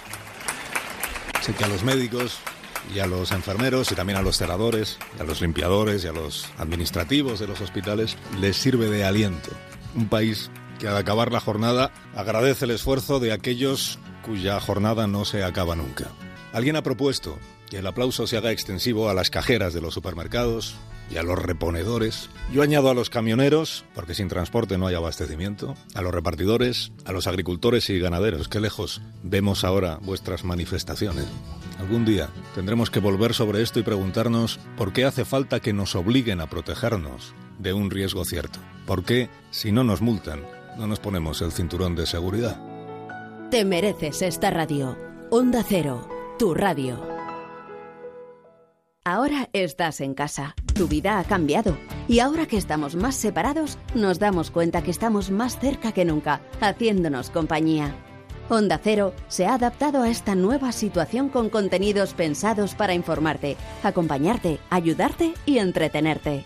Apostamos por la información contrastada, con fuentes de gran solvencia, porque en estos momentos de incertidumbre necesitas saber cuál es la situación real Sabemos que para ti es muy importante estar informado de lo que sucede en tu pueblo, en tu ciudad, en tu región.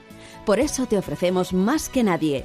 Somos la cadena de ámbito nacional con más programación local y regional. Tres horas diarias. Onda Cero aún más cerca de ti.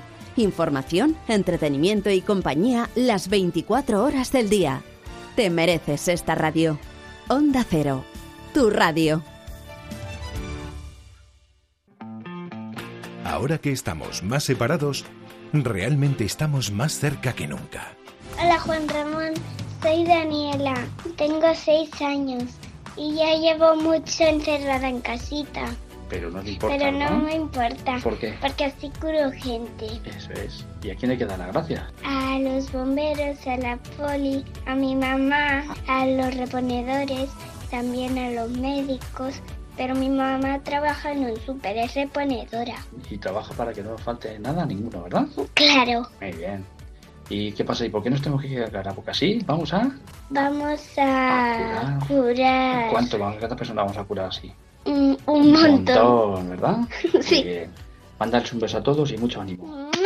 Mucho ánimo. Ale, dile, ¿y quedaos en casa? Y quedaos en casa. Adiós. Adiós. Siempre juntos. Te mereces esta radio. Onda Cero. Tu radio.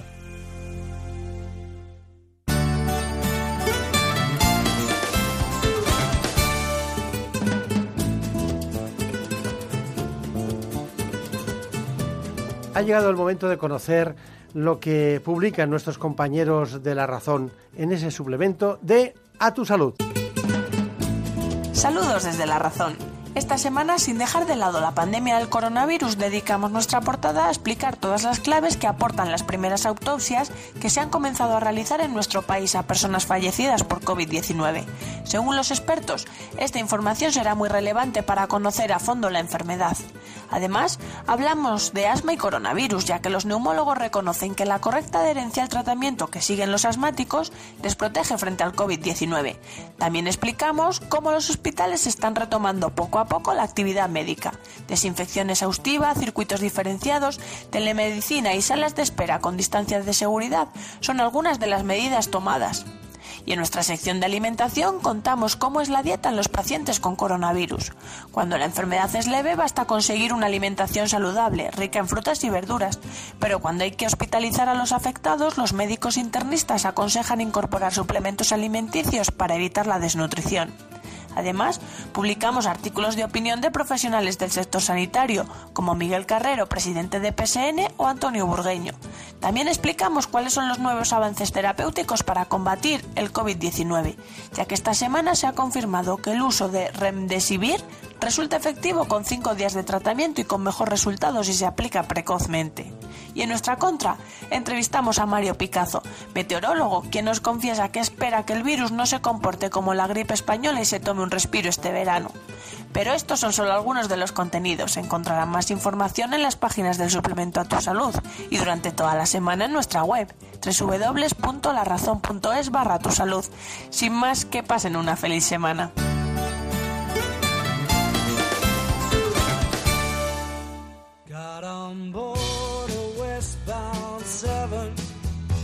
747. Didn't think before deciding what to do. Oh, that talk of opportunities,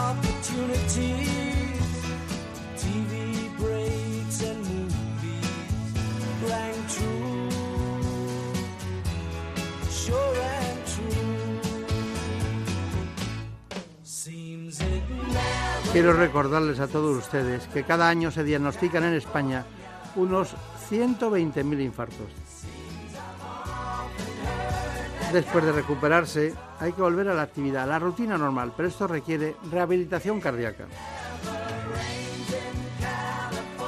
Vamos a hablar con una gran especialista, cardióloga del Hospital Ruber Internacional de Madrid. Se trata de la doctora Ana Alegría.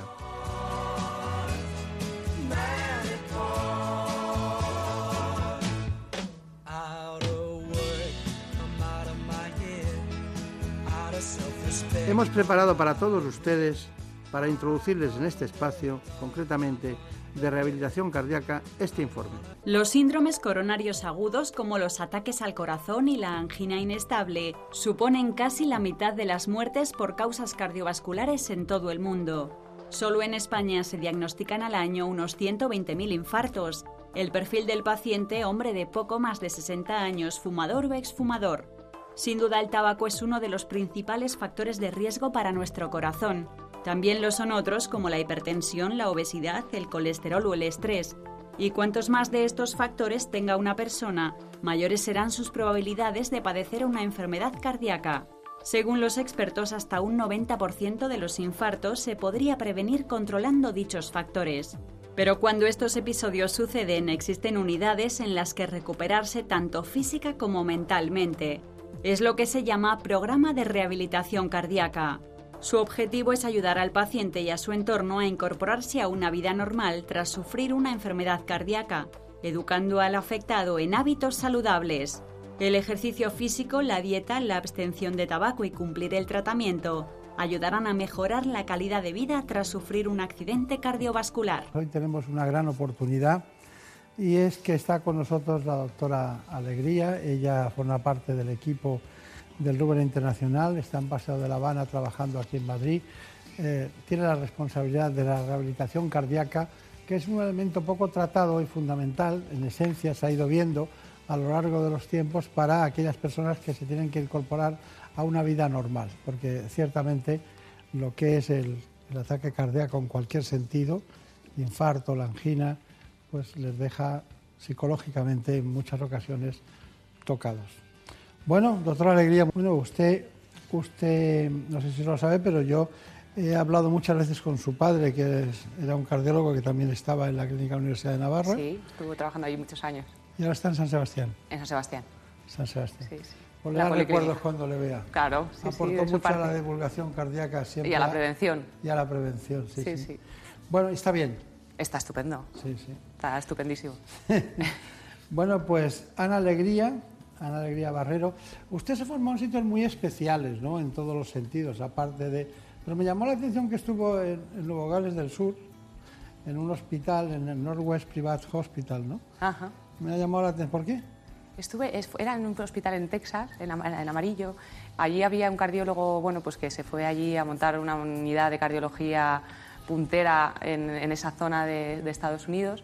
Y bueno, pues eh, dedicado a los veranos a, a formarme más, a aprender y, y a tratar de buscar sitios distintos. Sí. Claro.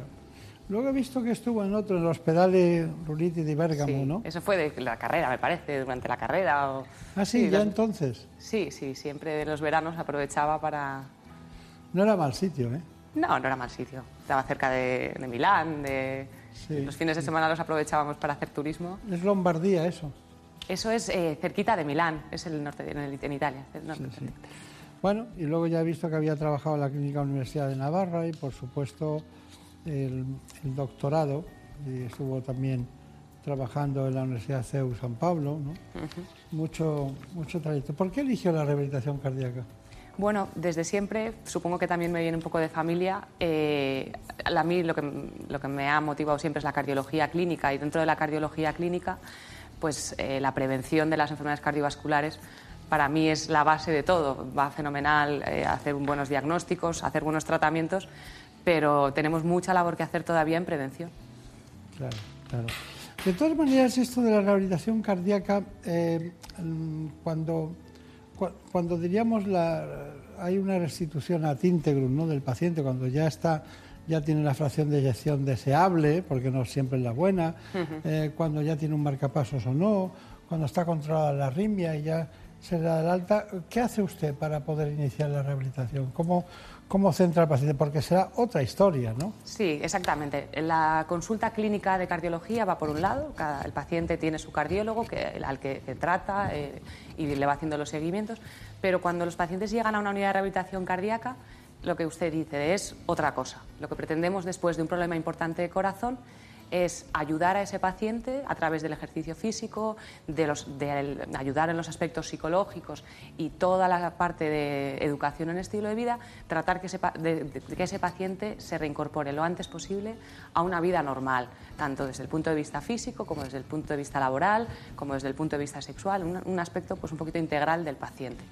Eh, es fundamental el ejercicio después de un infarto y después de un problema de corazón y lo que intentamos es hacerlo de una forma muy supervisada, muy segura, eh, pues con, esa, con ese objetivo. Claro.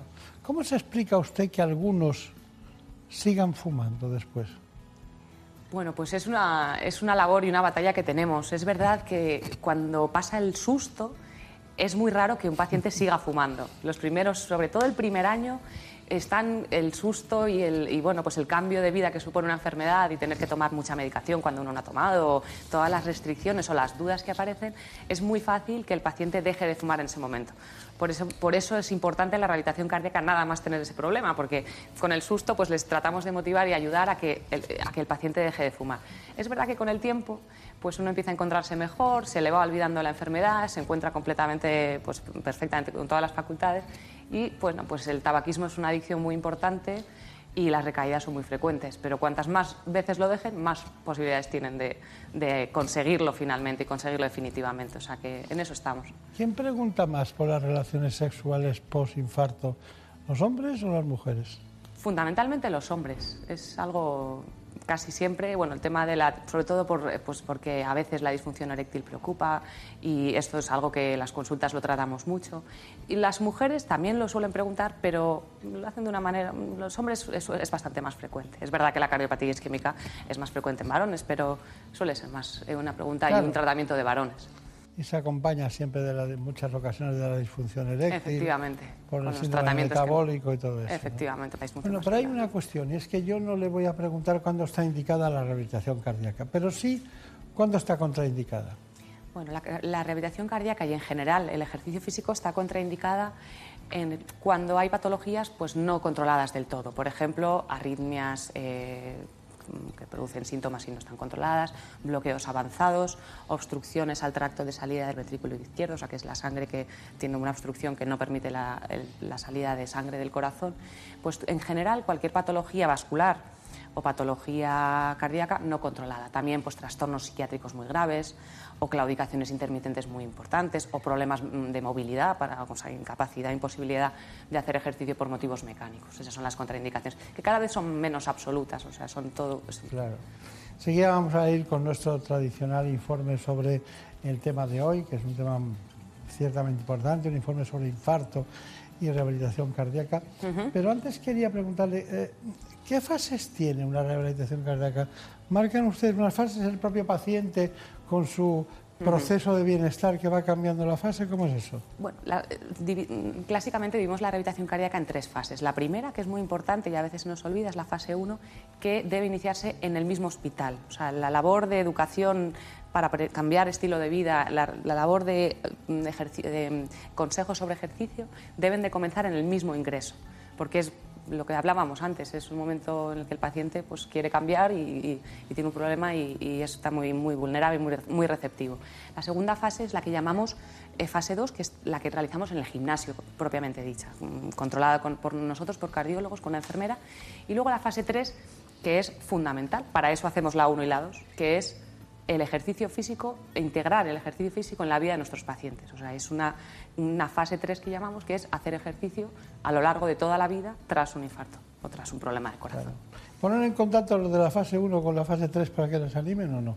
Eh, ¿Perdón? Que si ponen en contacto los de la fase 1 con los de la fase 3 para que les Solemos hacerlo, sobre todo en las charlas divulgativas que solemos hacer cada X tiempo, invitamos siempre a los pacientes que ya han acabado el programa eh, propiamente dicho, claro. con lo cual se, siempre, sí, hay bastante comunicación entre los pacientes porque acaban muy contentos y, y hay mucha, mucha familiaridad, sí.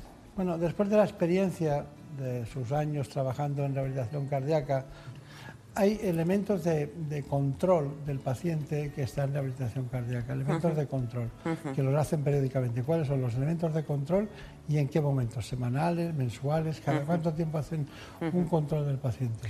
El paciente está controlado em, eléctricamente, o sea, hacemos monitorización continua durante el ejercicio y luego además la, la, parte de la tensión arterial vamos midiendo tanto basal como en el máximo esfuerzo como en el posesfuerzo.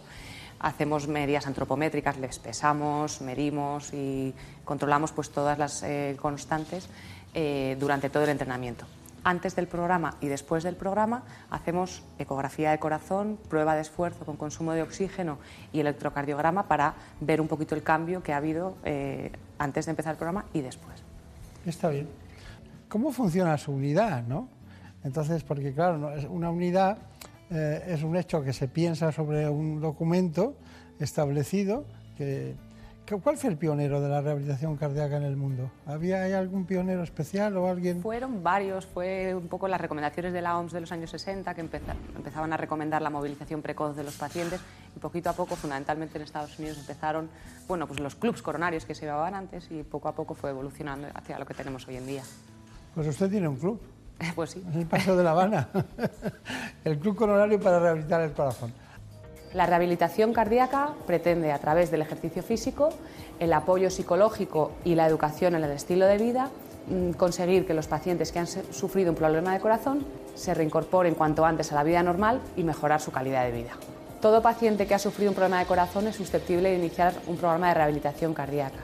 Fundamentalmente, los pacientes que han sufrido un infarto, pacientes con problemas valvulares, cardiopatías congénitas, pacientes trasplantados, personas con insuficiencia cardíaca o incluso pacientes de alto riesgo cardiovascular que se van a beneficiar para prevenir que la enfermedad aparezca. Cuando un paciente viene a nuestra unidad, remitido por otro cardiólogo, lo que hacemos es un estudio inicial muy completo para que la rehabilitación cardíaca sea lo más segura posible y diseñar de forma muy personalizada el programa de ejercicio. Realizamos una prueba de imagen a través de un ecocardiograma y una prueba de esfuerzo con consumo de oxígeno, en el que estudiamos tanto la capacidad respiratoria y sus umbrales ventilatorios como la capacidad del corazón. Con todo esto y con una buena anamnesis, una, exploración física, eh, diseñamos el programa de ejercicio. A partir de ahí citamos al paciente en el gimnasio y empezamos a realizar ejercicio físico periódicamente a lo largo de unos meses. Depende un poquito de las características del paciente. Además del ejercicio físico, que es la base de la rehabilitación cardíaca, nos apoyamos en otras especialidades para asesorar de forma integral al paciente. Es fundamental en los, cambios en el estilo de vida, como el abandono del tabaco, la dieta, los aspectos psicológicos, y para eso nos apoyamos en otras especialidades. Bueno, la verdad es que estamos de acuerdo con, con todo lo que se ha aportado en este espacio, en este ámbito, el, del, el de lo que es la rehabilitación in situ, ¿no? como acabamos de ver, ¿no? pero también eh, estamos de acuerdo con los beneficios del ejercicio físico. ¿no? Eh, al parecer están totalmente demostrados en pacientes cardiovasculares y es una cosa que, como no ves, tomas un medicamento y dices, un antiálgico, un antidoloroso, un, tienes el colesterol muy alto, te lo analizas, o la insulina, y se pero el ejercicio físico, como no es un medicamento, pues no se ven las consecuencias inmediatas. ¿Por qué no nos da ustedes, usted, dentro de la importancia del ejercicio físico, la rehabilitación cardíaca, cuáles son los mecanismos que utiliza el ejercicio físico, cuáles son sus consecuencias? Intentando matizar científicamente, porque parece un tema como ambiental, ¿no? Sí, el ejercicio físico eh, mejora, lo primero, es la mejor pastilla que tenemos. Mejora la contractilidad del músculo cardíaco, que es la bomba impulsora del corazón a la sangre. Mm, aumenta el, flujo de las coronarias, que son las arterias que riegan el corazón. Eh, aumenta el, consumo miocárdico de oxígeno, o sea, el, músculo cardíaco tiene más capacidad de utilizar el oxígeno para poder funcionar mejor. Eh, además de todos los parámetros de riesgo, baja los niveles de colesterol, baja los niveles de triglicéridos, baja la tensión arterial, tiene efectos anticoagulantes o antiagregantes. Y luego además mejora cosas tan importantes después de un problema de corazón como la ansiedad, la depresión, favorece el sueño. Por lo tanto, siempre les decimos a nuestros pacientes que el ejercicio físico es la mejor pastilla que tenemos. Es muy curioso, dan ganas de ponerse a hacer ejercicio físico. Pero bueno, hay un binomio muy llamativo en medicina que es eh, mujer y corazón. Eh, y su evolución a lo largo del tiempo, ¿no? en todos los sentidos. ¿Me puede usted matizar algunos aspectos o prefiere que pongamos un informe y luego los matizamos? Según la Sociedad Española de Cardiología, la enfermedad cardiovascular es la primera causa de muerte en la mujer en España y en Europa.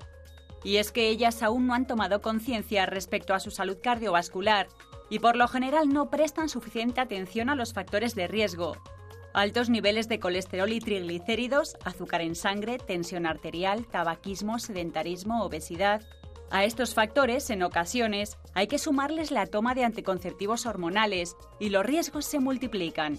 Además, anatómicamente, las arterias femeninas son más estrechas y se erosionan con más facilidad, favoreciendo la formación de coágulos y por tanto pudiendo provocar infartos, ictus, embolias pulmonares o trombosis venosas.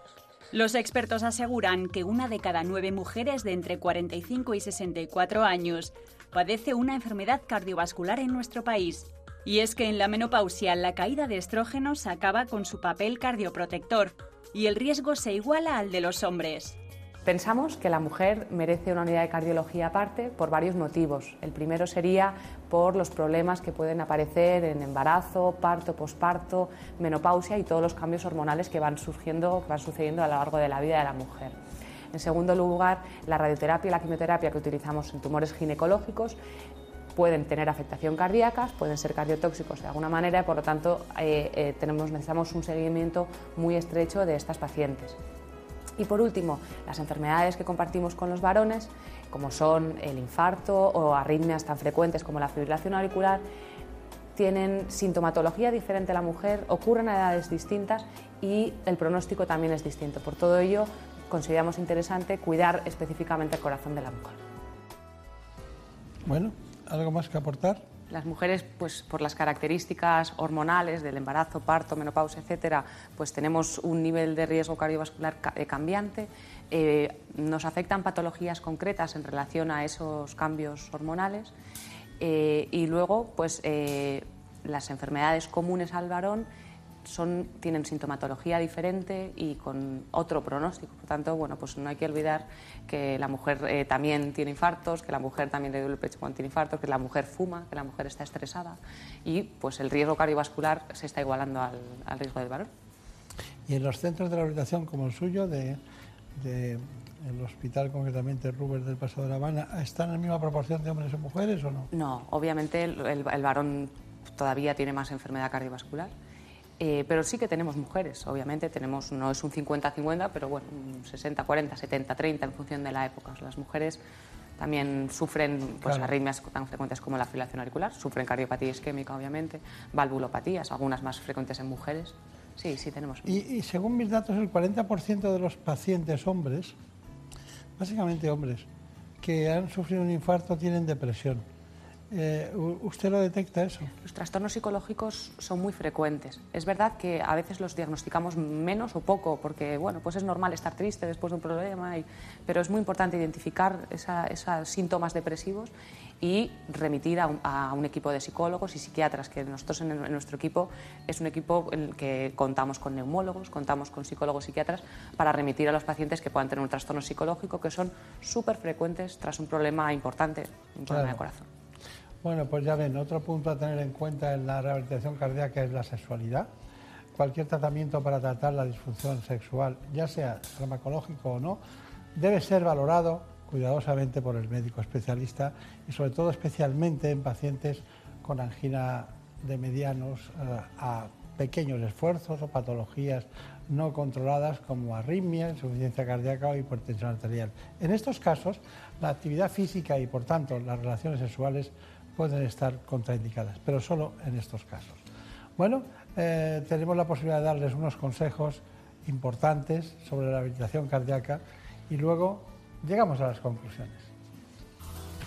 Las enfermedades cardiovasculares causan cada año unos 17 millones de muertes en todo el mundo. El tabaco y el sobrepeso son los principales enemigos del corazón. Por eso llevar un estilo de vida saludable es beneficioso para cuidar la salud cardiovascular. Uno de los pilares básicos es llevar una buena alimentación. Según un estudio, la dieta mediterránea reduciría hasta un 70% el riesgo de volver a padecer una enfermedad cardíaca. Además, la dieta se debe combinar con la práctica regular de ejercicio físico. El deporte tiene grandes beneficios para los pacientes cardiovasculares. Ayuda a controlar la presión arterial, la glucosa y el colesterol, disminuye la formación de coágulos sanguíneos e incluso reduce el número de latidos por minuto y las arritmias. Y es que según los expertos, practicar 30 minutos al día de ejercicio es suficiente para mantener nuestro corazón a raya. Pero si queremos practicar un ejercicio más intenso como el running, conviene realizar una visita al cardiólogo. Con una prueba de esfuerzo monitorizada y un ecocardiograma, valorará el comportamiento cardíaco y es la manera de detectar arritmias o problemas coronarios. Bueno, ¿cuál es su conclusión? bueno, eh, animar a todo el mundo que ha tenido un problema cardiológico a empezar una rehabilitación cardíaca para tratar de mejorar su calidad de vida y devolverle a la sociedad pues en mejores condiciones y un poquito más un poquito antes. También tienen que saberlo nuestros compañeros los cardiólogos eso. ¿no? Exactamente, recordar a la comunidad científica la importancia de la rehabilitación cardíaca. Porque entre, entre la UBI y la calle siempre está una buena rehabilitación cardíaca. ¿no?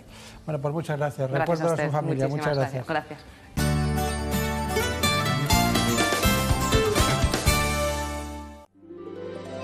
En Madrid hay muchos aplausos que dar.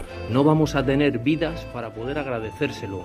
Y ellos no salen en los telediarios ni en las primeras páginas de los periódicos. Arriba en planta, estos días ha habido hasta 300 personas algún día ayudando, esperando cada mañana en cola para que les filiaran para empezar a trabajar. Autónomo, personal parado, que con toda su buena fe, su buena voluntad, su forma altruista de ver las cosas, ha venido aquí a- con su herramienta, con su material, con sus cosas, a ayudar a que esto esté hoy como está.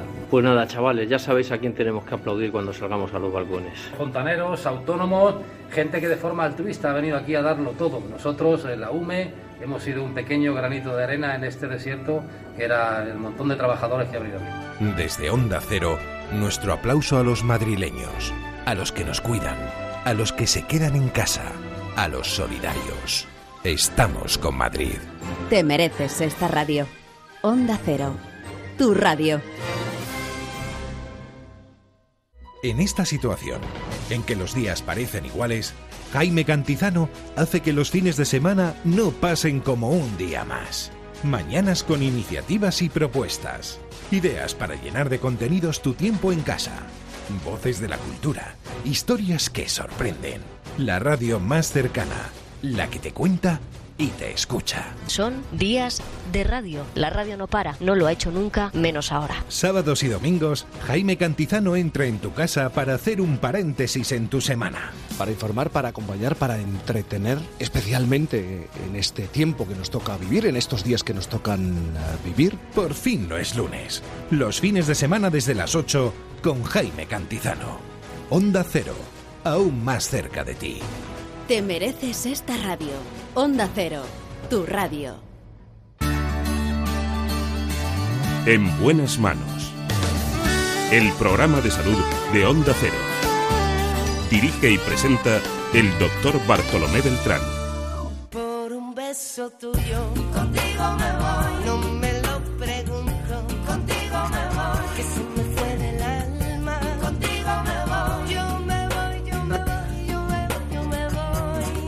después de conocer las causas del suicidio con Elena Serrano, la fisura del labio palatina, que lo ha llevado a cabo la doctora Beatriz González Meli, la fibromialgia del doctor Javier Rivera y finalmente la rehabilitación cardíaca de la doctora Ana Alegría, les dejamos.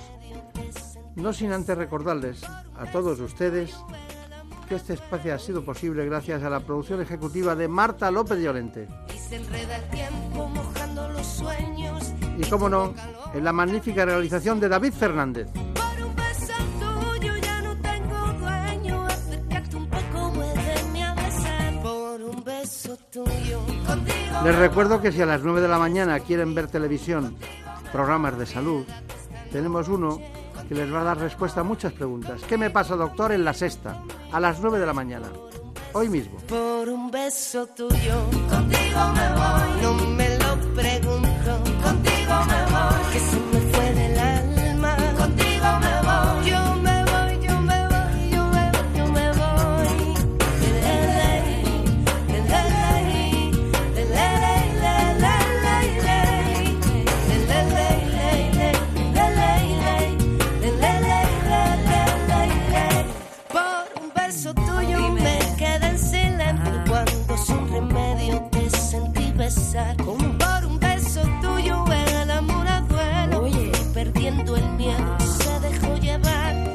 se enreda el tiempo mojando los sueños y tu boca loca me quiso engañar. Por un beso tuyo ya no tengo dueño, acércate un poco, muéveme a besar. Por un beso tuyo, contigo me voy. No juegues conmigo,